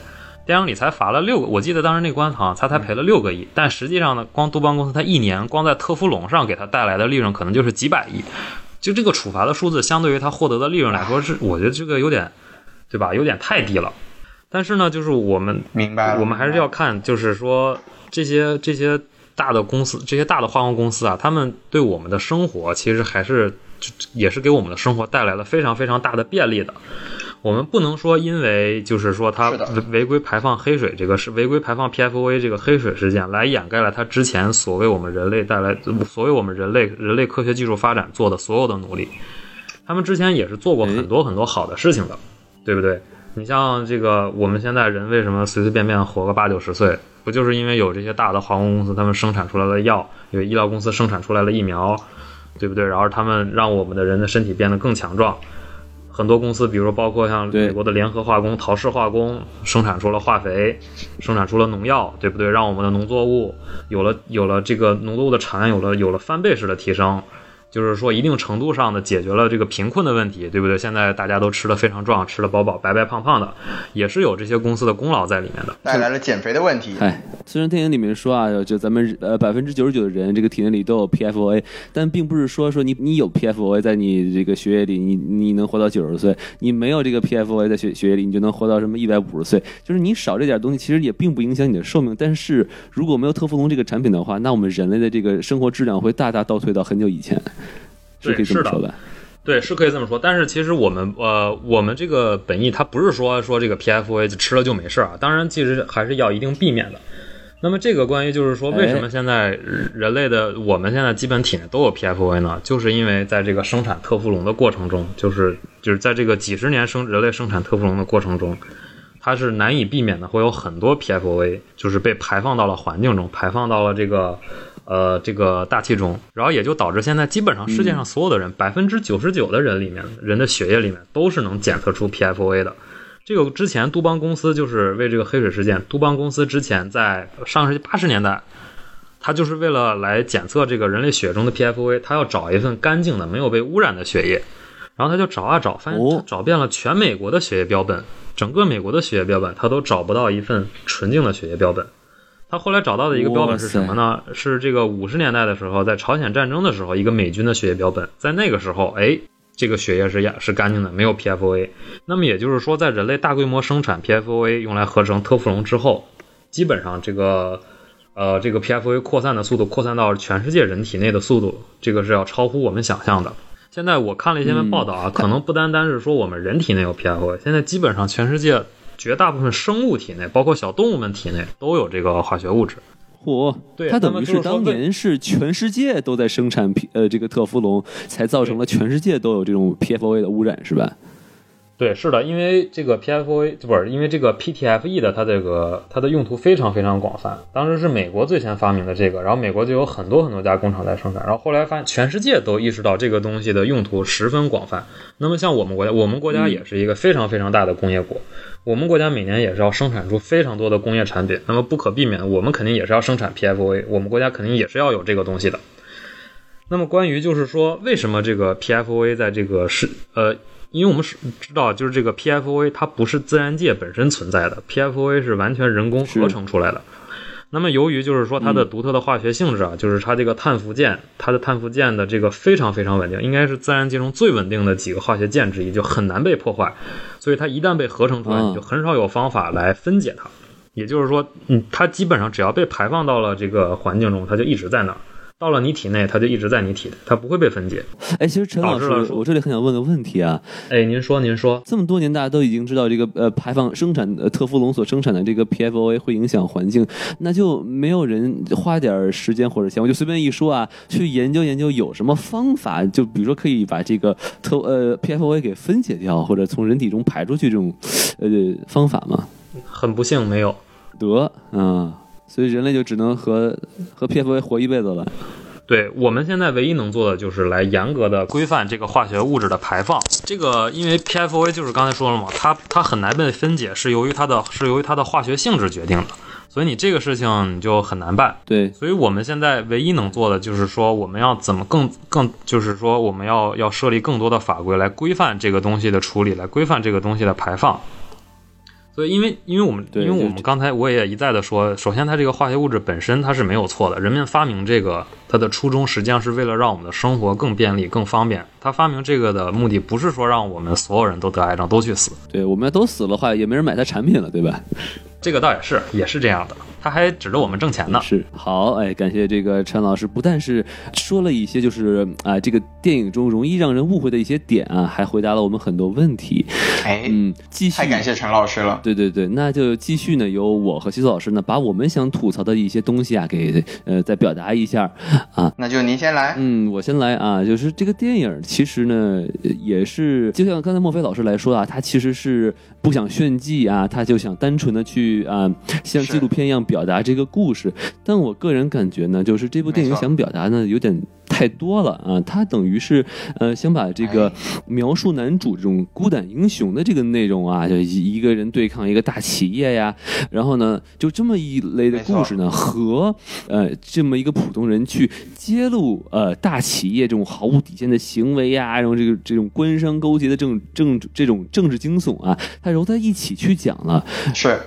所以就会感觉到它这个整体上会很冗长，因为它等于是把两种不同的故事揉在了一起讲，然后呢，造成的结果呢，话题有点多。嗯，造成的结果呢，就是让我感觉哈，就首先就是这个男主就没有什么很高光的时刻，他等于就一直是在呃受挫呀，在受挫呀，然后呢，然后同时呢，就是这种呃杜邦公司他所谓的一些阴招啊，他与这种呃政府的一些勾当啊，他其实都没有深挖，他就是。点到为止，就说哎，可能有这么一事儿啊，然后就过去了，然后就会让人感觉就不是是。很痛快，就感觉整个节奏就很闷。就是你看完之后，你就会觉得啊，这个东西嗯是这么回事儿，但就觉得好像有些东西你看的它不透呢，你就觉得就有点不是很过瘾了啊。我不知道西老师有没有同样的感受啊？就没有没有让王老师爽起来。嗯，对，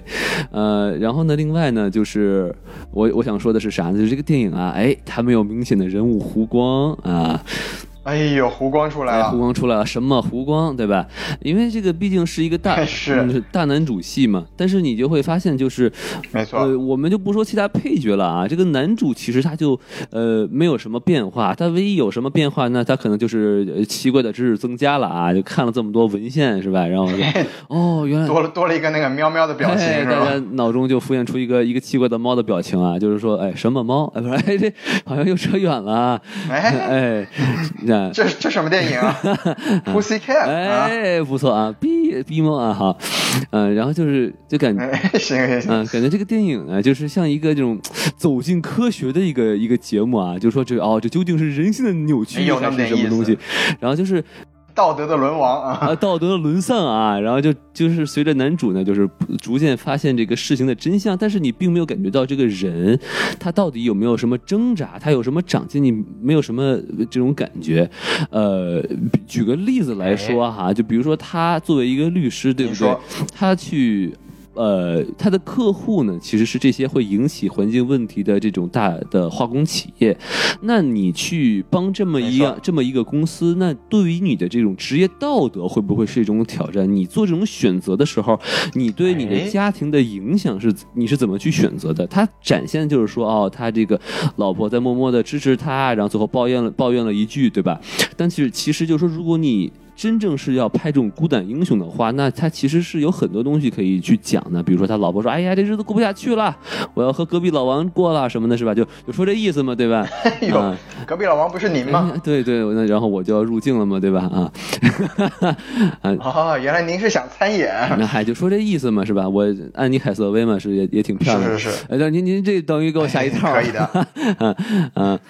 嗯，哎，我可是吧？哎，是是是，感觉这个电影对于人物的描述，其实它可以有很多走心的地方，而不是会像现在这个电影一样，就是更像一种流水账。它等于就把这个男主啊，这这这这几年干了什么，那几年干了什么，完全完全就给大家讲了一遍，感觉就是艺术性可能会呃差了很多明。白您的意然后最。后一个我想吐槽的呢，还有呢？哎，还有啊，毕竟是四颗星嘛，对吧？是这个电影里，除了男主啊在受是呃受挫败，他其实还有两个举报人，他也在受到很多的这个来自外界的压力。一个就是这个呃呃呃 Tenant 一一家，就是最后就是两口子都得了癌症嘛。呃，另外一个呢就是这个呃 Kiger 一家，然后呢就是他呃呃由于这个杜邦公司的影响嘛，他肯定对当地呃有很多经济上的帮助嘛，对吧？然后就肯定是会呃是有很多这个就业岗位啊，然后他这个交的税肯定也会让当地会特别好嘛，对吧？那么你呃去跟这样的公司打官司是吧？那你肯定会受到就是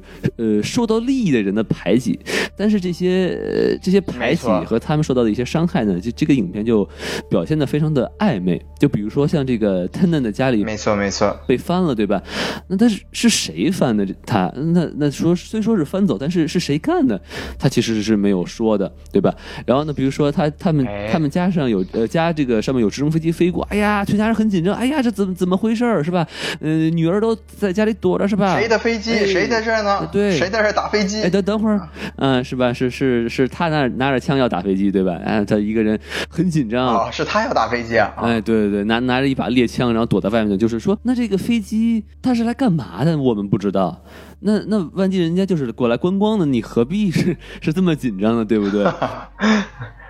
你这个想法很有意思啊。然后再说另外一家，就是开格他们家，就是里面有一个镜头啊，就是他们家这个房子被烧了，说，然后这个这个呃救火队员说，哎呀，这个可能是是不是烧错了呀？就是他就这么点了一下，但他其实也没有说是这是为什么烧，是吧？是真的是针对你吗？还是是个警告呢？这谁呃哎派过来烧烧这个房子呢？他其实这些问题就是没讲清楚。嗯，就蜻蜓点水啊，他就不解释。呃，我能理解的是呢，可能他也是篇幅有限啊，就只能点到为止。但是我是觉得，就是呃，如果他能把这些东西讲清楚的话，哈，那他其实是可以把我之前说的另外一个方面，就是这种。呃，官商勾结和这种大企业的黑手腕儿又能深挖一波，但其实等于是说他两个都没有做好。其实说白了啊，总结一下，等于就是我最后说的两点，其实都是我第一点缺点的这个延伸嘛。是没讲清楚，事情太多但没讲清楚，没错嗯，好，那我这个要吐槽我就说差不多了啊。哎呃那西子老师，要不您来讲一讲？行，那我先我先就是王老师刚才讲的这最后一点来说一下吧，就是、嗯呃，王老师因为他说他觉得这个讲这种政治惊悚部分吧，有一点没有讲清楚。我觉得是这样啊，就因为这部电影它是改编自一个这个报道嘛，然后这个报道主要主要是集中在这个律师和这个企业之间的一个抗争，这些。旁枝末节呢，可能包括这个呃其他举报人受到的迫害啊，这种东西可能它本来就不在这个原原先的文本里面，它报道里面没有这些内容。那电影拍这些拍这一部分，首先就是想一个一方面就是想展示说，哦，他所有人的就各个方面的势力都会。就跟大公司对抗的这些势力都可能会受到大公司，包括这些获到受到大公司的这些利益的一些人的一些迫害，或者说受到他们的影响。但是这方面由于他们没有一个真实的一个呃背景的一个这么一个故事，所以他们有很多东西可能只是一方面是电影自己加进去的啊，一方面电影自己脑补的啊。就像王老师说的，他讲的比较暧昧，但是我觉得这个处理方法我是可以理解的。对对对。然后呃，要我自己要我自己说的话，我觉得这部电影其实呃，就从叙事的角度来说，就可能它电影到了最后的一一部分，到了最后大概三十分钟左右吧，它的电影的张力有点不足，因为它前面一直其实是在表现这个律师和呃律和这个杜邦公司之间的一个对抗，然后它到最后的一个矛盾呢，其实就是刚才陈老师有提到，就是当这个呃。环保署啊，包括一些官方已经得到了这个杜邦公司生产的生产过程和这个癌症有关系的时候，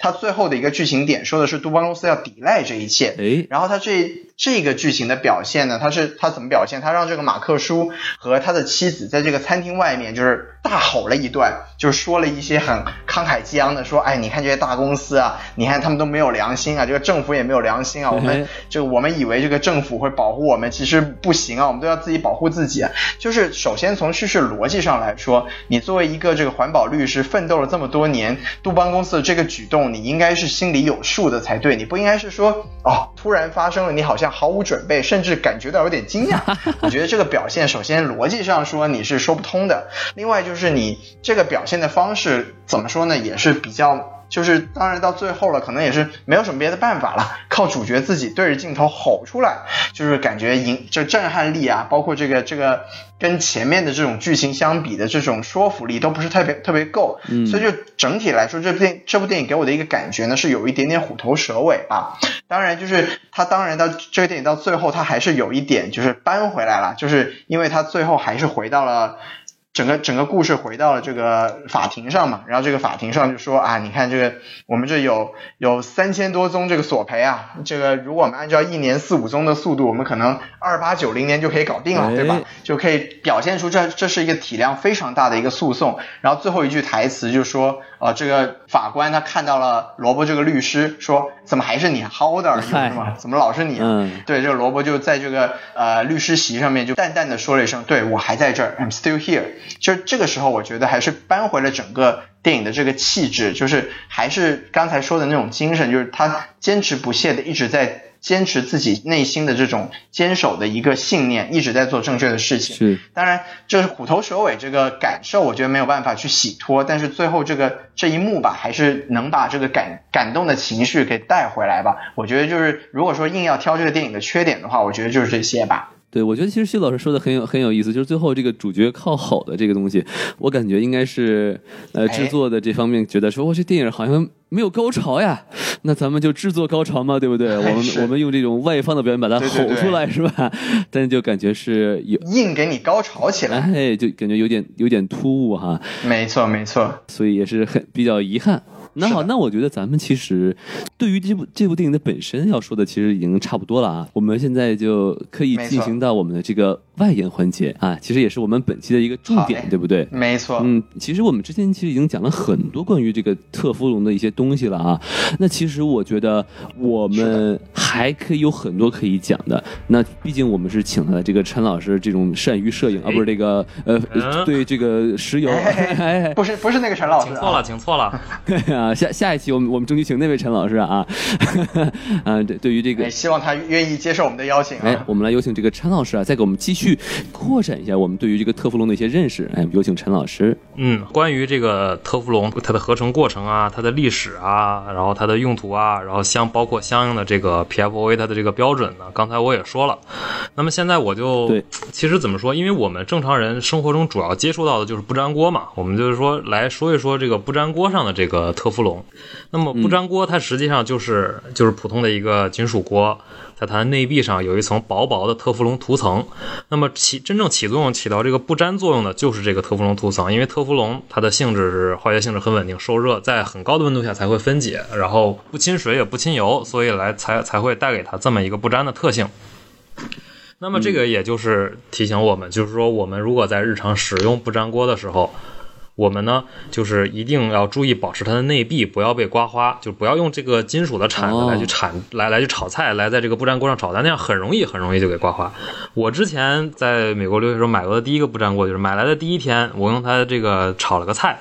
然后结果拿那个铁铲子铲了一下，行，基本上这个涂层啊就被我刮掉很多了。然后第二天这个锅就可以扔了，就去买新的了。那么这个就是关于这个是吧？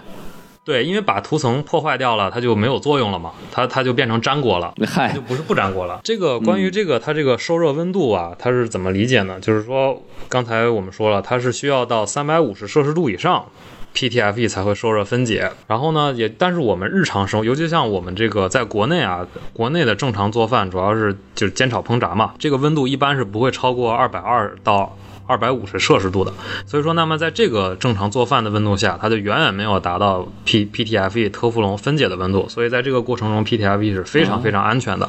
所以说，对这个不粘锅使用有顾虑的、有顾虑的小伙伴们呢，就是也不需要顾虑太多，并且这个不粘锅它其实不是一个什么新鲜玩意儿。你知道，这个自从有了特氟龙，基本上就可以说有了不粘锅了。它的历史是非常非常悠久。那么在这么几十年的时间长中，就是包括这个世界各国政府啊，对这个东西的生产使用都是有非常非常多严格的规范的，就是有严格的规章流程的。所以对这个不粘锅的质量，其实也不需要有什么担心。哎，就是其实根据这个电影，它可能展现出来的给我们的感觉，就是因为不粘锅的这个成分里面有这个特氟龙，所以就好像会对我们造成一定的伤害。那您能不能说一下，就是说我们在使用不粘锅的过程中，首先我们正常使用，照您的说法是不会给我们造成什么对呃伤害才对。那么我们在使用这个不粘锅的过程中，有没有什么需要注意的地方，要什么什么避免的操作呢？这个还是有的。第一点呢，就是刚才说的，不要这个用铁铲子大力的去铲它的这个内壁，这样一下就把它的涂层铲掉了。不粘锅的它那个它在内壁上的特氟龙的涂层是非常非常薄的一个涂层，不是说就是一个特别厚的，相当于塑料壳一样的，不是这样，它就是一个非常非常薄的涂层。那么还有一点就是，我们一定要避免干烧不粘锅。当然，这个我相信正常哎，为什么要在这个，如果你是尤尤其是像我们国内啊，国内很多都是天然气的灶，那么如果在干烧的这个过程中，它很有可能温度就会特别特别高，很有可能温度会达到它这个 PTFE 的的。分解的这个温度。尤其是像，当然我我觉得这个也不需要很担心，因为我们国内一般都是炒菜嘛，煎炒烹炸，有有一些可能在这个国外留学的小伙伴儿，如果他自己要是煎煎，比如说煎牛排、煎鸡排，他需要先把锅烧热，先把锅烧的烫烫再去煎，那么这个过程中就很有可能会导致这个达到了 PTFE 的这个分解温度，然后让这个 PTFE 挥发到了空气中。啊？对，哇，所以就是一定要避免的，就是用不粘锅。对，对于国外的小伙伴啊，避免用不粘锅去煎牛排。煎牛排就老老实实的哦用一个最便宜、最便宜的铸铁锅或者不锈钢的锅，什么锅都可以。所以说这个有特氟龙涂层的这个不粘锅还是比较适合我们做中餐，是吧？对，我觉得是比较做中餐，炒个菜还分呢，洗起来还容易。这个其实，在之前在日本是有过这么一个真实的案例的，就是说日本有一个也是一个，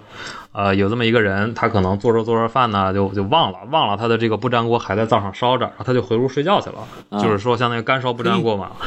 然后呢，他睡着睡着觉，烟雾报警器就响了，就是因为 PTFE 特氟龙达到了这个受分解的温度，然后搞得这个满屋子都是浓烟啊。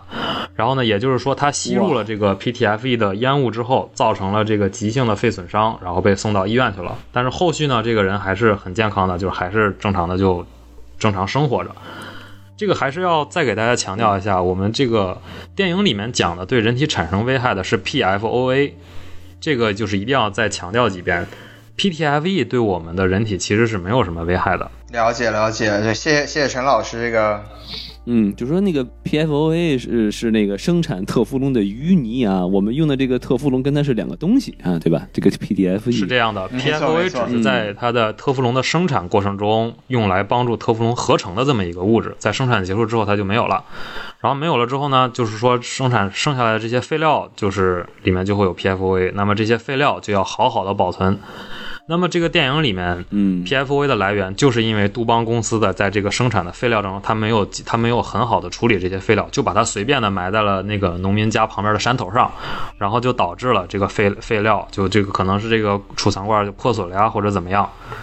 PFOA 就随着这个地下水慢慢的扩散到了周边的居民家中，然后发生了一系列非常非常严重的这个生这个生命安全事件。嗯，那您您能给我们介绍一下，就是如果说这个杜邦公司是一个良心企业的话，他们如果想正确的处理这个 PFOA 的这个废料的话，他们应该怎么去处理呢？首先，因为我们现在大家都已经知道了这个东西的危害，所以说各个国家，我们这个中国、美国，它都会对这个 PFOA 处理有非常非常严格的规定的。所以也是在给小伙伴们安抚一下情绪。我们现在不需要对这个东西有太过的担心，因为政府现在眼睛、环保部门啊都在盯着这个东西。那么，假如说如果杜邦公司在当时是一个有良心的公司，对吧？你说他都已经挣了那么那么多的钱了，对吧？他他再拿出一部分钱来处理一下这个对 PFOA，其实其实你说也花不了几个钱，但他就为什么不这么做？这个就是资本家剥削嘛，对不对？资本家总是想要更多更多的钱。哎，没错没错，万恶的资本主义，万恶的资本主义，对，万恶的资本主义，他其实完全可以在最开始的时候，就比如说他他自己去制作一批非常非常质量非常好的这个废物储藏罐，然后再把它的垃圾填埋场周边呢，都要按照相应的规则都要重新的加固，比如说在这个填埋场里都。就很简单的，最简单的可能用一些高标号的水泥来来做，来来这个挖这个。填埋坑，然后再把它放进去，一定就避免这个 PFOA 和我们的环境水有直接的接触，对不对？那么现在像我们，比如说举个简单例，现在像核电站，大家都知道，那么核电站的废料处理在各个国家都是一个非常严格的事情，都是要用非常非常高级的储藏罐来装这些核废料，然后在地下再埋一个非常非常深的坑，周边填上水泥啊，再加上铅的，比如说保护层，来来彻底的把它掩埋起来，不会让它跟我们的环境有接触，是。因为现在像我们的生活中啊，其实有很多很多这样的大的化工工厂。我们今天可能是我们现在这个电影讲的是 PFOA 嘛，那么也很难免我们的生活中会有其他的一些有毒有害的化学品。那么这些化学品的处理呢，我个人觉得只要是遵照着这个遵照科学家的他们这个研究成果，然后让政府出台相应的法规，如果严格的遵照这些法规做，其实它对我们正常人的生活是不会有什么影响的。这是我个人的观点。当然，对于这个环保、这个废物处理这个方面，我毕竟也不是专家。如果我们听听众朋友里面要是有，比如说更专业的小伙伴呢，也欢迎大家来交流，来指正我们。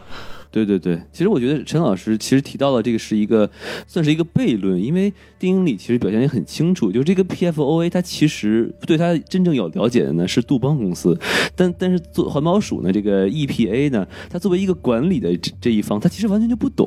然后呢这就造成这种这个知识上的这种偏差之后呢，就就非常可笑，就是说我是管理局，但是我如何去管理一个我根本就不懂的东西，这完全就是一个一个非非常可笑的悖论，所以我我觉得。我我不知道现在是一个什么情况，就是有没有一些什么措施？就比如说，他必须要要主要如实或者主动的去举报说，哦，我这有一个新的这么一个一个一个一个物质，然后然后要要和这个呃 EPA 去合作，还是说现在还是说，如果这个 ep 一这个物质 EPA 不懂，那还是说是 self regulation 自己去管理去呢？我觉得，我觉得可能很大一部分程度上，如果要是再发明了一种新的化学物质的话，那很大程度上可能还是要 self regulation，还是要他自己去就凭着自己的良心去管了。因为像电影里表现的也很清楚，这个因为这个包括 EPA 美国政府在内，从一开始他根本都不知道 PFOA 是什么。包括男主角在刚拿到材料的时候，他想去查 PFOA，他在就是当时的这个电脑上去查，发现根本就没有这个东西。他后来还是去请教了一个当地的化学教授，他才知道了有这么一个化学物质的存在。那这个也就是一个问题，因为发明这些就是发明这些化学物质的都是这些大化学公司，对吧？大化大化学公司里面是有很多的科研人员的，他们是肯定有第一手资料的。那么相应的就是监管机构，比如说环保局啊，比如说这个电影里的政府，他们政府的官员不可能全是科学家，不可能都是对这个东西那么懂的。那么很大程度上也就导致他们其实对这个东西是完全不了解，他们是需要另一些监管，是需要另一些反，就比如说片中的这个大律师。一些民间的监管来敦来敦促这个法律法规的制定，哎，这是很很难做到的一件事情，主动权完全还是在这些企业的手上。对，是的，是的。对，其实陈老师说的这个现，也就是人类呃科学发展的现状嘛，就是因为我们的知识永远都是滞后于这个科学发明的。那从另一个角度来说，也就是说明了这个电影它展现出来这种价值的重要性，就我们就更需要像电影里面的这种。呃，有良心的律师，包括像这种电影电影作品本身，去监管这整个社会，让这个社会更良性的运行，这样才能让我们人类的社会更更加健康的发展下去。是的，没错。好，那么就是关于刚才老师提到的，就是这个人类，人就是我们就不能叫人类吧，就是说广大这个普通的这个人民群众吧，他对知识的这个第一手的获取能力肯定是不如这些大的科学家们的，对吧？还有一个什么案例呢？也是一个很经典的案例，就是人类关于这个辐射。关于原子能的这个利用，当然我们现在都知道，我们现在有核电站是吧？我们这个呃各个这个主要的几个大国，中美俄手里都攥着特别特别多的核弹头。这个我们现在人类是对这个原子能有了一个非常非常清醒的认识。那么，但是呢，就是说在人类最开始发现这个放射性、发现放射性元素的时候，我们对这个东西不是很了解，那么也就造也就造成了一些非常非常严重的恶劣的事件，就比如说。是我们都知道，这个居里夫人她发明了一个放射性元素叫镭，对吧？它是有放射性哎的，就是在一八一八就是一八几一八九几年的时候。那么一开始放射性的呢，但大家都是说这个放射性，我们就是大家都不知道该怎么利用这个东西。我们这个当时的人类也是在摸索中前进，就是说不知道怎么利用这个东西。然后呢，有些人呢就发现，就是说你把这个放射性物质啊就抹在皮肤上，结果发现过了几天，这个人好像是这个呃，就是居里先生啊，就是居里夫人的老公，好像是啊，这个我我不敢保证，到时候可以欢迎大家指正。说他发现把这个雷含雷的这个物质抹在胳膊上，结果过了几天呢，发现这个胳膊发红，然后结痂，皮肤脱落了，然后新生然后新生出来的皮肤呢就特别白，然后呢他们就想，哎哇，那这个东西是不是比如说我我给它做成这个化妆品？是不是？然后我比如把它放在人体的保健保健品里面呢，对于我们人体是不是有这个有这个有功效啊？然后那么这个很多这个制造这个含镭补化妆品啊补品的这个企业就面试了。对不对？然后最早的时候呢，人们就把这个放射性元素加在了化妆品里，给女性的化妆品里，说让大家抹在脸上会变白、变美、变漂亮。那么女性呢，就是说被化妆，大家都去买化妆品。那么对男性呢，肯定是不是也有什么相应的这个？我我只要说这个东西壮阳，那肯定就很多人买。然然后也就会有说增强男性功能的这个放射辐射内裤，说哎，你穿上它你就是真男人。那么也是无无形之中坑了不少人。那么最严重的呢，对，一个例子呢，就是说人们把这个东西啊，有还有的这个，把这个呃含雷的这个放射性元素放在了这个补品里面。之前在美国三十年代有一个很著名的一个商人，也是运动员，他呢就是被这个含雷，就是生产补这个放射性补品的这个商人忽悠，说忽悠他说喝你喝我这个东西啊，就是说能延年益寿，身体强壮，他就喝。他在嗯几年的时间里，十几年的时间里，喝了一千多瓶。这个补品叫雷补，好像叫雷补啊，大家可以去自己去搜一下这个东西的危害。他喝了几千瓶，最后他怎么死的呢？他的整个下巴都长了肿瘤，被切掉了。我靠，死的时候，这个人可能是都没有下巴的。我的天对，，就因为这个雷元素到了你的体内啊，它会像钙一样跟你的体内的骨骼结合，然后又在一系列这个含雷的事件中，又有一些在生产线上的女工接触到了这个东西，然后也就导致身体长了长了肿瘤，发生了非常非常多非常非常残忍的变化。然后这些这些女工死的时候都是非常非常残忍的，这个在历史上也是有名的，叫雷姑娘事件。如果大家有兴趣，也可以自行的去，也可以自行的去搜索一下。也就是说，就是说，在这个过程中，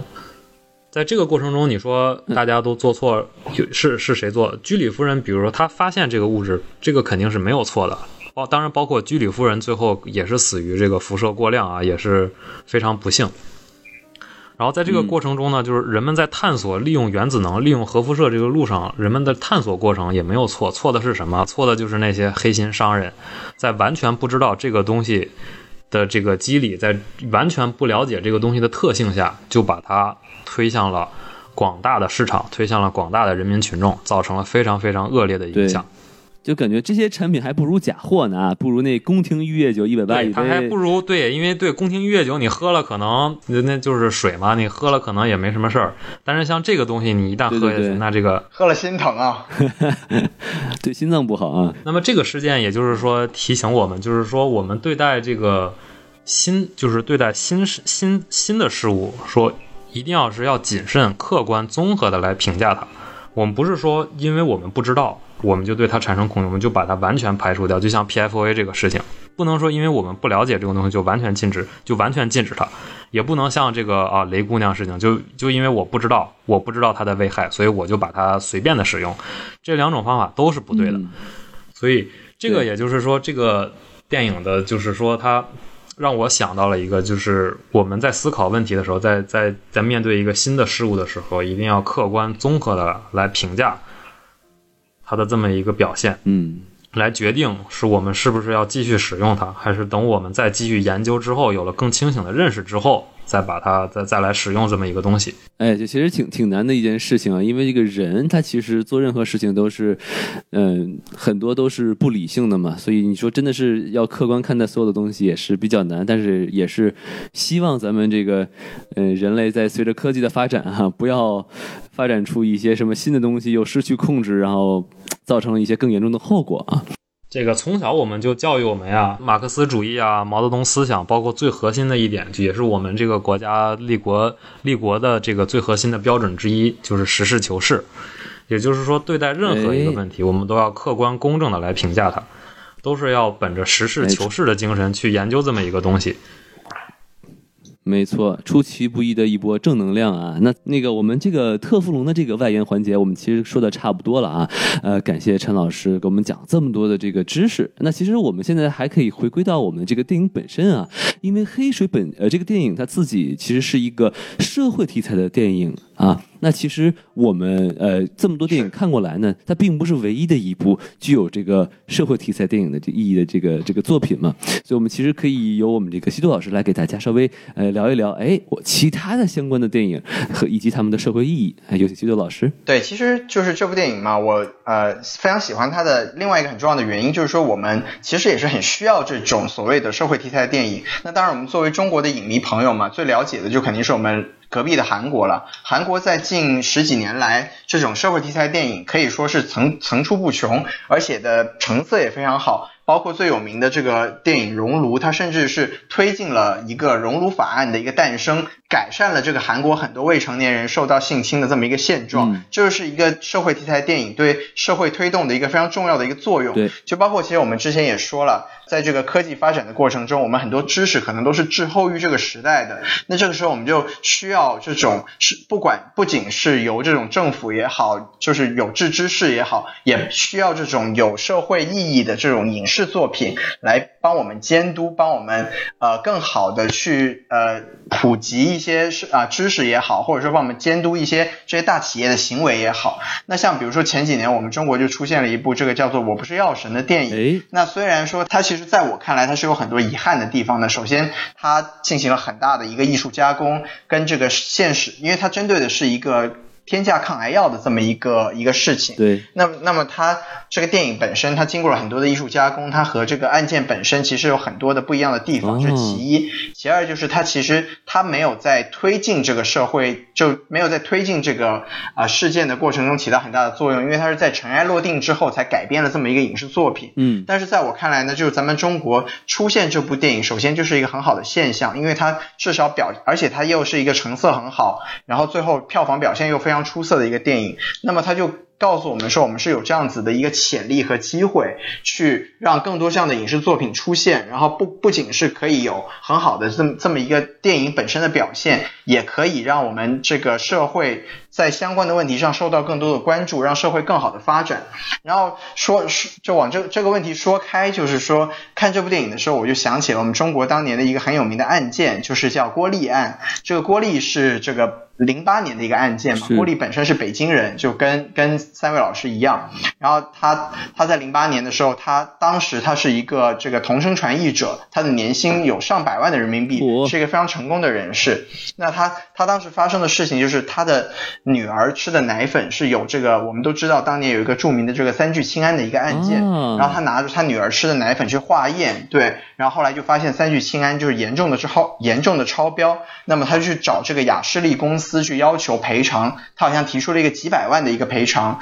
结果他反而被这个雅士利公司给反诉，说说他是这种商业敲诈勒索，然后结果他就因此入狱入狱了五年，他一天的刑期都没有减少，是因为他。拒不认罪，那像这样子的案件在中国出现，其实就让人非常的痛心。因为其实当时这个案件我们说开的话，当时雅士利的老板是这个全国人大代表嘛，然后于是他因为自己的公司受到了攻击啊，他就上书中央说这个说这个郭丽啊，包括他的律师啊，就一直接受媒体采访抹黑我们企业，甚至给他们。扣上了一个这个危害国家安全的帽子。天哪！那这个郭丽其实他在经过了这么一个案件之后，他的人生也是瞬间从这个高点掉到了低谷。就我我们说回电影本身吧，就我就我就希望像这样子的事情，其实我们就有可以有很多希望以后中国有很多的影视作品有机会去让更多的人去关注这样的案件。当然，我们也知道，在中国做这种艺术创作也好，做这种文艺的作品也好，是有很多的这个制约。但是我们就怎么说呢？看到这部电影，就是让我们看到一些呃方向。那当然，我们也是心怀一些希望吧，就希望我们中国以后也有更多这样的社会题材电影，可以让我们的社会更好的朝更好的方向去发展。对对对，希望将来能给郭立案拍一部《这不是奶粉》的电影啊！我不是要真的很希望能看到这样的东西啊！当然，我其实呃，这个所谓的制约啊，那肯定是希望我们电影的质量有一定的保证嘛，对不对，西多老师，并不是其他的一些原因。哎，说的漂亮，对，好，嗯您说的真好，对，还是您的这个立场比较稳定一点。是是，这个毕竟这个求生欲比较强啊，是不是？是的，是的，嗯，其实这个如今其实这种社会题材电影也也有不少嘛，比如说之前那个易烊千玺拍的那部那个年少的你，对吧？那其实也算是关注这种呃校园霸凌的。那那个叫少年的你啊，对对对，少年少年的你啊，对对对，这个其实差不多差不多啊，嗯，都是都是非常优秀电影啊。哎，是的，是的，没问题，没问题。四字弟弟演的非常非常优秀，非常优秀。四字弟弟也非常优秀啊。对对对啊，然后那个肖呃不是那那我就不说了啊，也也很优秀啊。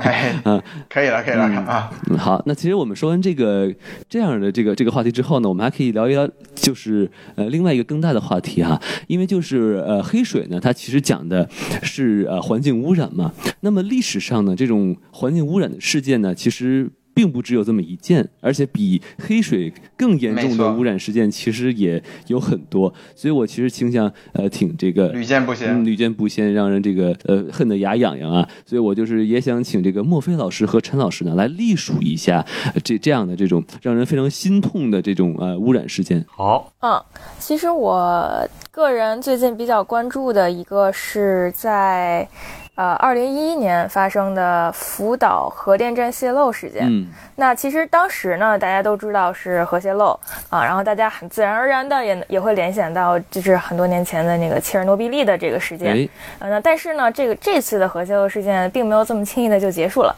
我也是去年才又重新关注起这件事儿，因为我当时也是。呃，想当然的以为说，哦，那么久之前的事情它泄露完了，现在肯定已经就是都都弄好了，都清理干净了。对。但是其实不然，那它其实是在这个善后的过程中呢，出现了很多的问题，比如说很大的一个隐患就是它需要不断的把那些海水啊灌进去，去冷却它的那个，就是这个核的一个芯儿，就是我具体的名词不知道叫什么，但是就是它要去。对，呃，然后他要去冷却它这个机器的过程中呢，就制造了很多这样的废水。那这些海水都是被污染过的，都是带有这种辐射性的废水了，相当于。对。那么。在日本这个，呃，日本呢，其实，在处理这些废水上，目前呢，大部分它都是放在罐子罐子里，然后放到这个呃福岛核电站的周围。那我看了一些报道呢，就是说，其实虽说啊，日本这个是像模像样的提出了一些不同的方案，比如说这个。这其中一个最直接的方案就是，这个废水从哪里来就要去，就要回到哪里去，就是我们就把它全部都重新倒回大海。啊，要不然呢，我们就是有一些其他的方案，比如说我们把这个地给钻开，然后把它埋在地底下。但是反正不管这些方案是怎么样的，都逃不开一个事实，就是这些废水。它将会呃再次的去污染我们的地球，不论它是从大海进去呃污染海洋生物，还是它走地下啊去污染我们的土壤啊地下水，这都是一个很大的隐患。对，那那其实咱要吃那海鱼也就会受到影响，对不对？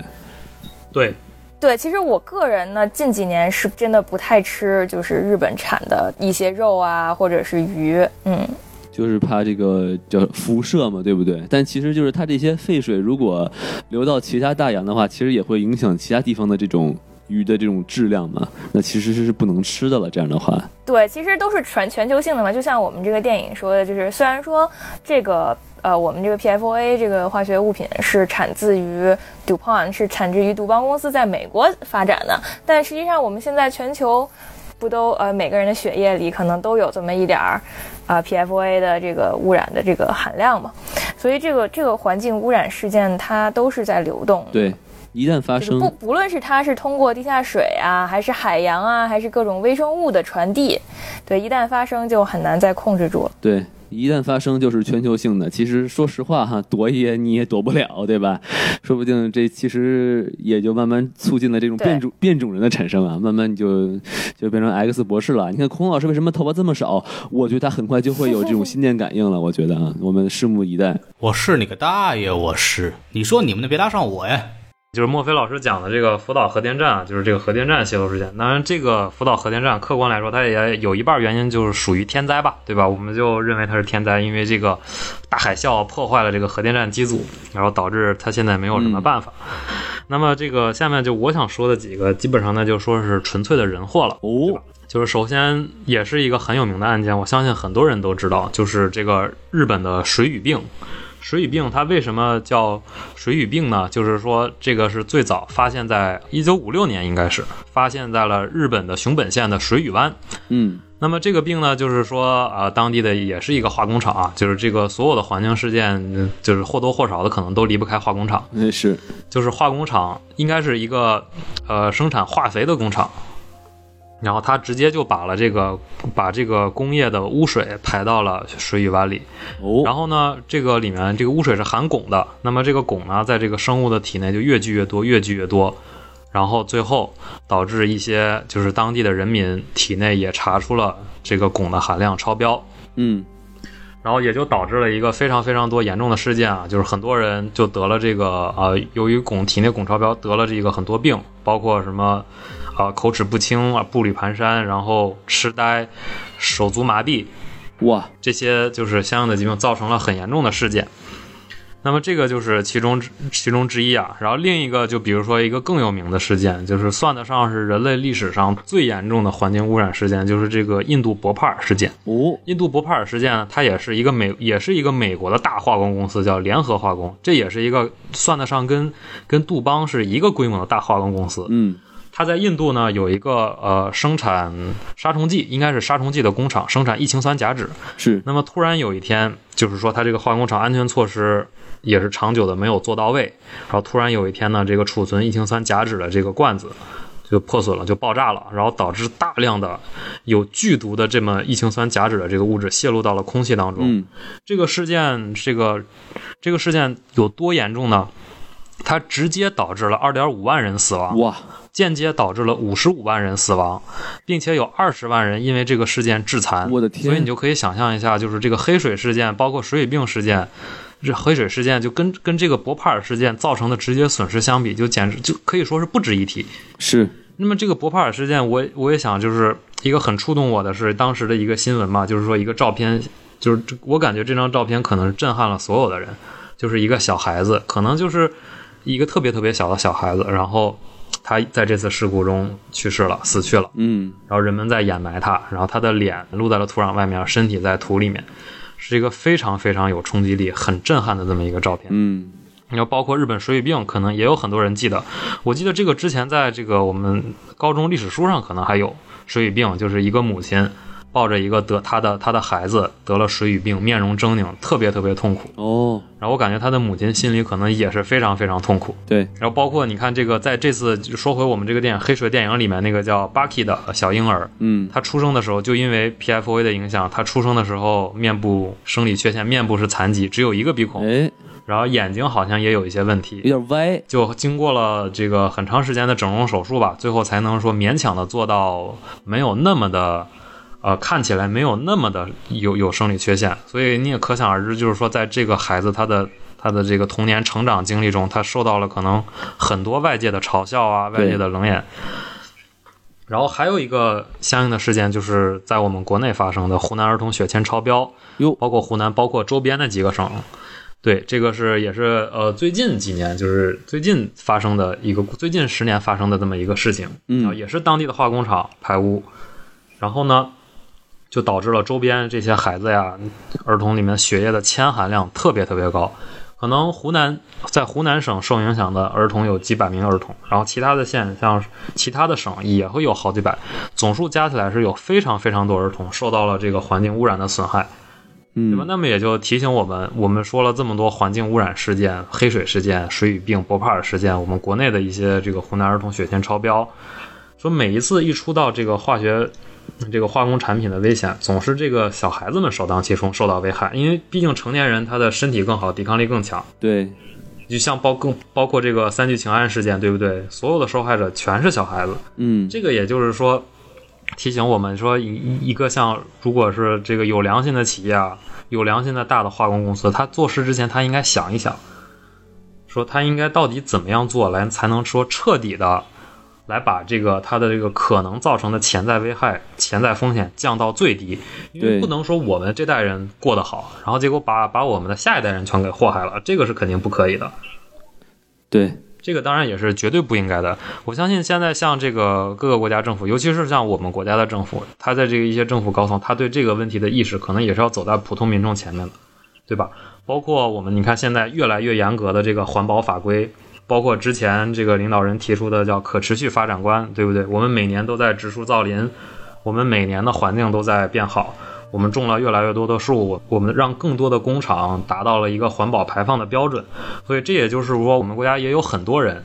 在为这个相关环境污染事件付出努力，付出我们自己的努力，来让我们的生活变得更好。对，其实这个东西啊，我觉得还是另一方面也得期待，就是有关的部门吧，我也不知道该是什么部门，就是也是要进行更多的一些呃勘察，就比如说一些，尤其是这些化工厂啊相关的一些东西，它的这个安全措施做的到底合不合标准啊什么的，然后要这个其实也是对人民群众的一些负责的表现嘛。对，是的。那么说到这儿呢，就是说我们还可以就是再接着说一些可能不是很相关。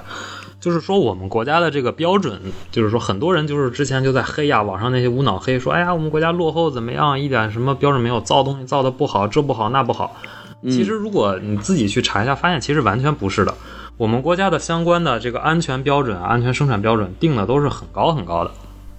就是但是标准定的高，就说明说明有一些科学家、有一些政府高层还是觉得这个事情要严格、要好好的搞一下。对，但是具体落实的，就是说落实在这个落实的过程中，可能就会出现一些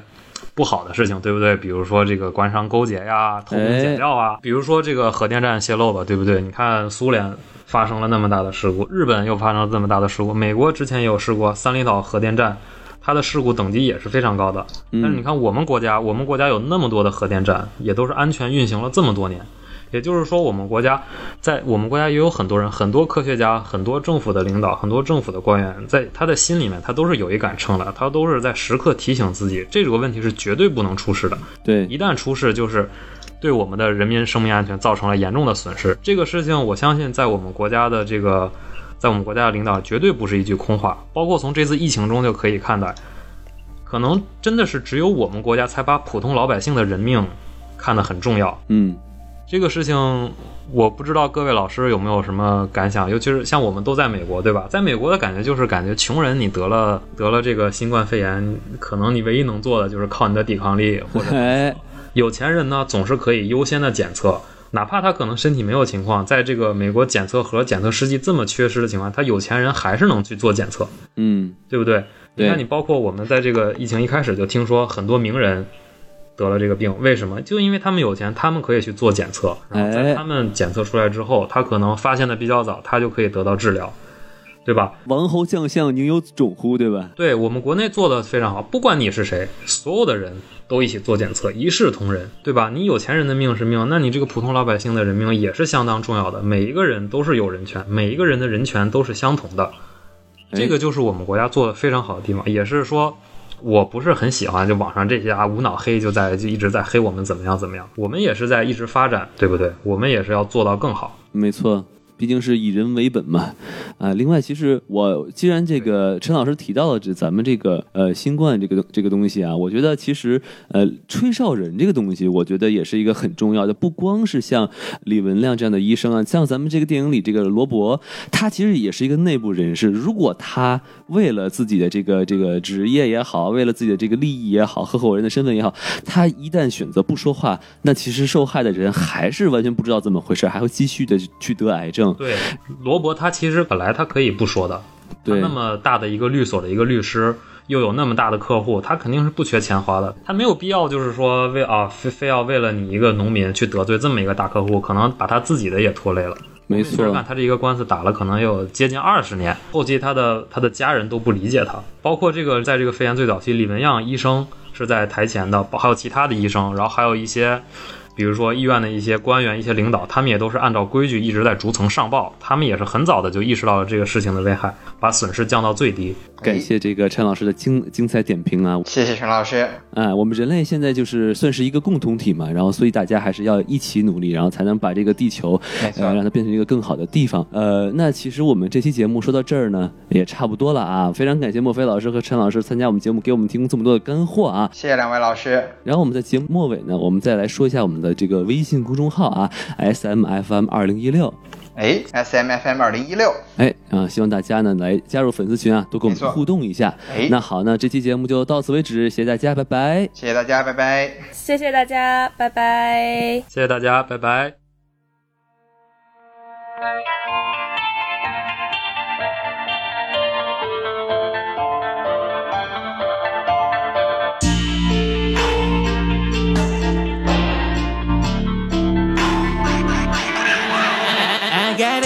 Attitude, but I played it too, but nobody knows my name. All let me choose his many roads, 让我不得不承认。若买一部车，抓不住的 money from that game, money from that game, money from that game. Got attitude, but I played it too, but nobody knows my name. All let me choose his many roads, 让我不得不承认。若买一部车，抓不住的 money from that game, money from that game.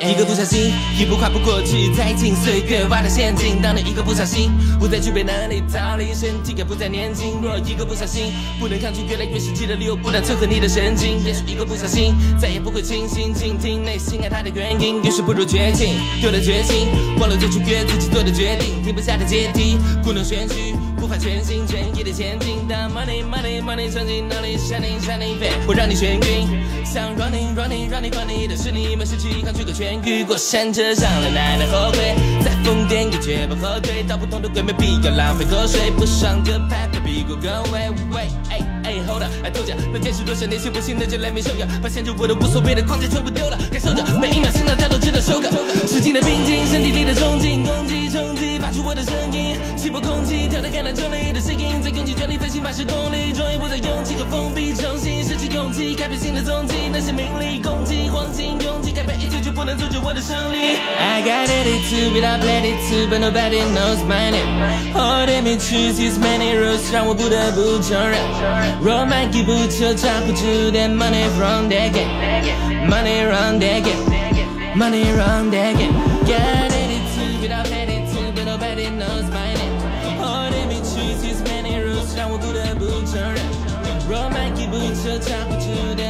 from deck,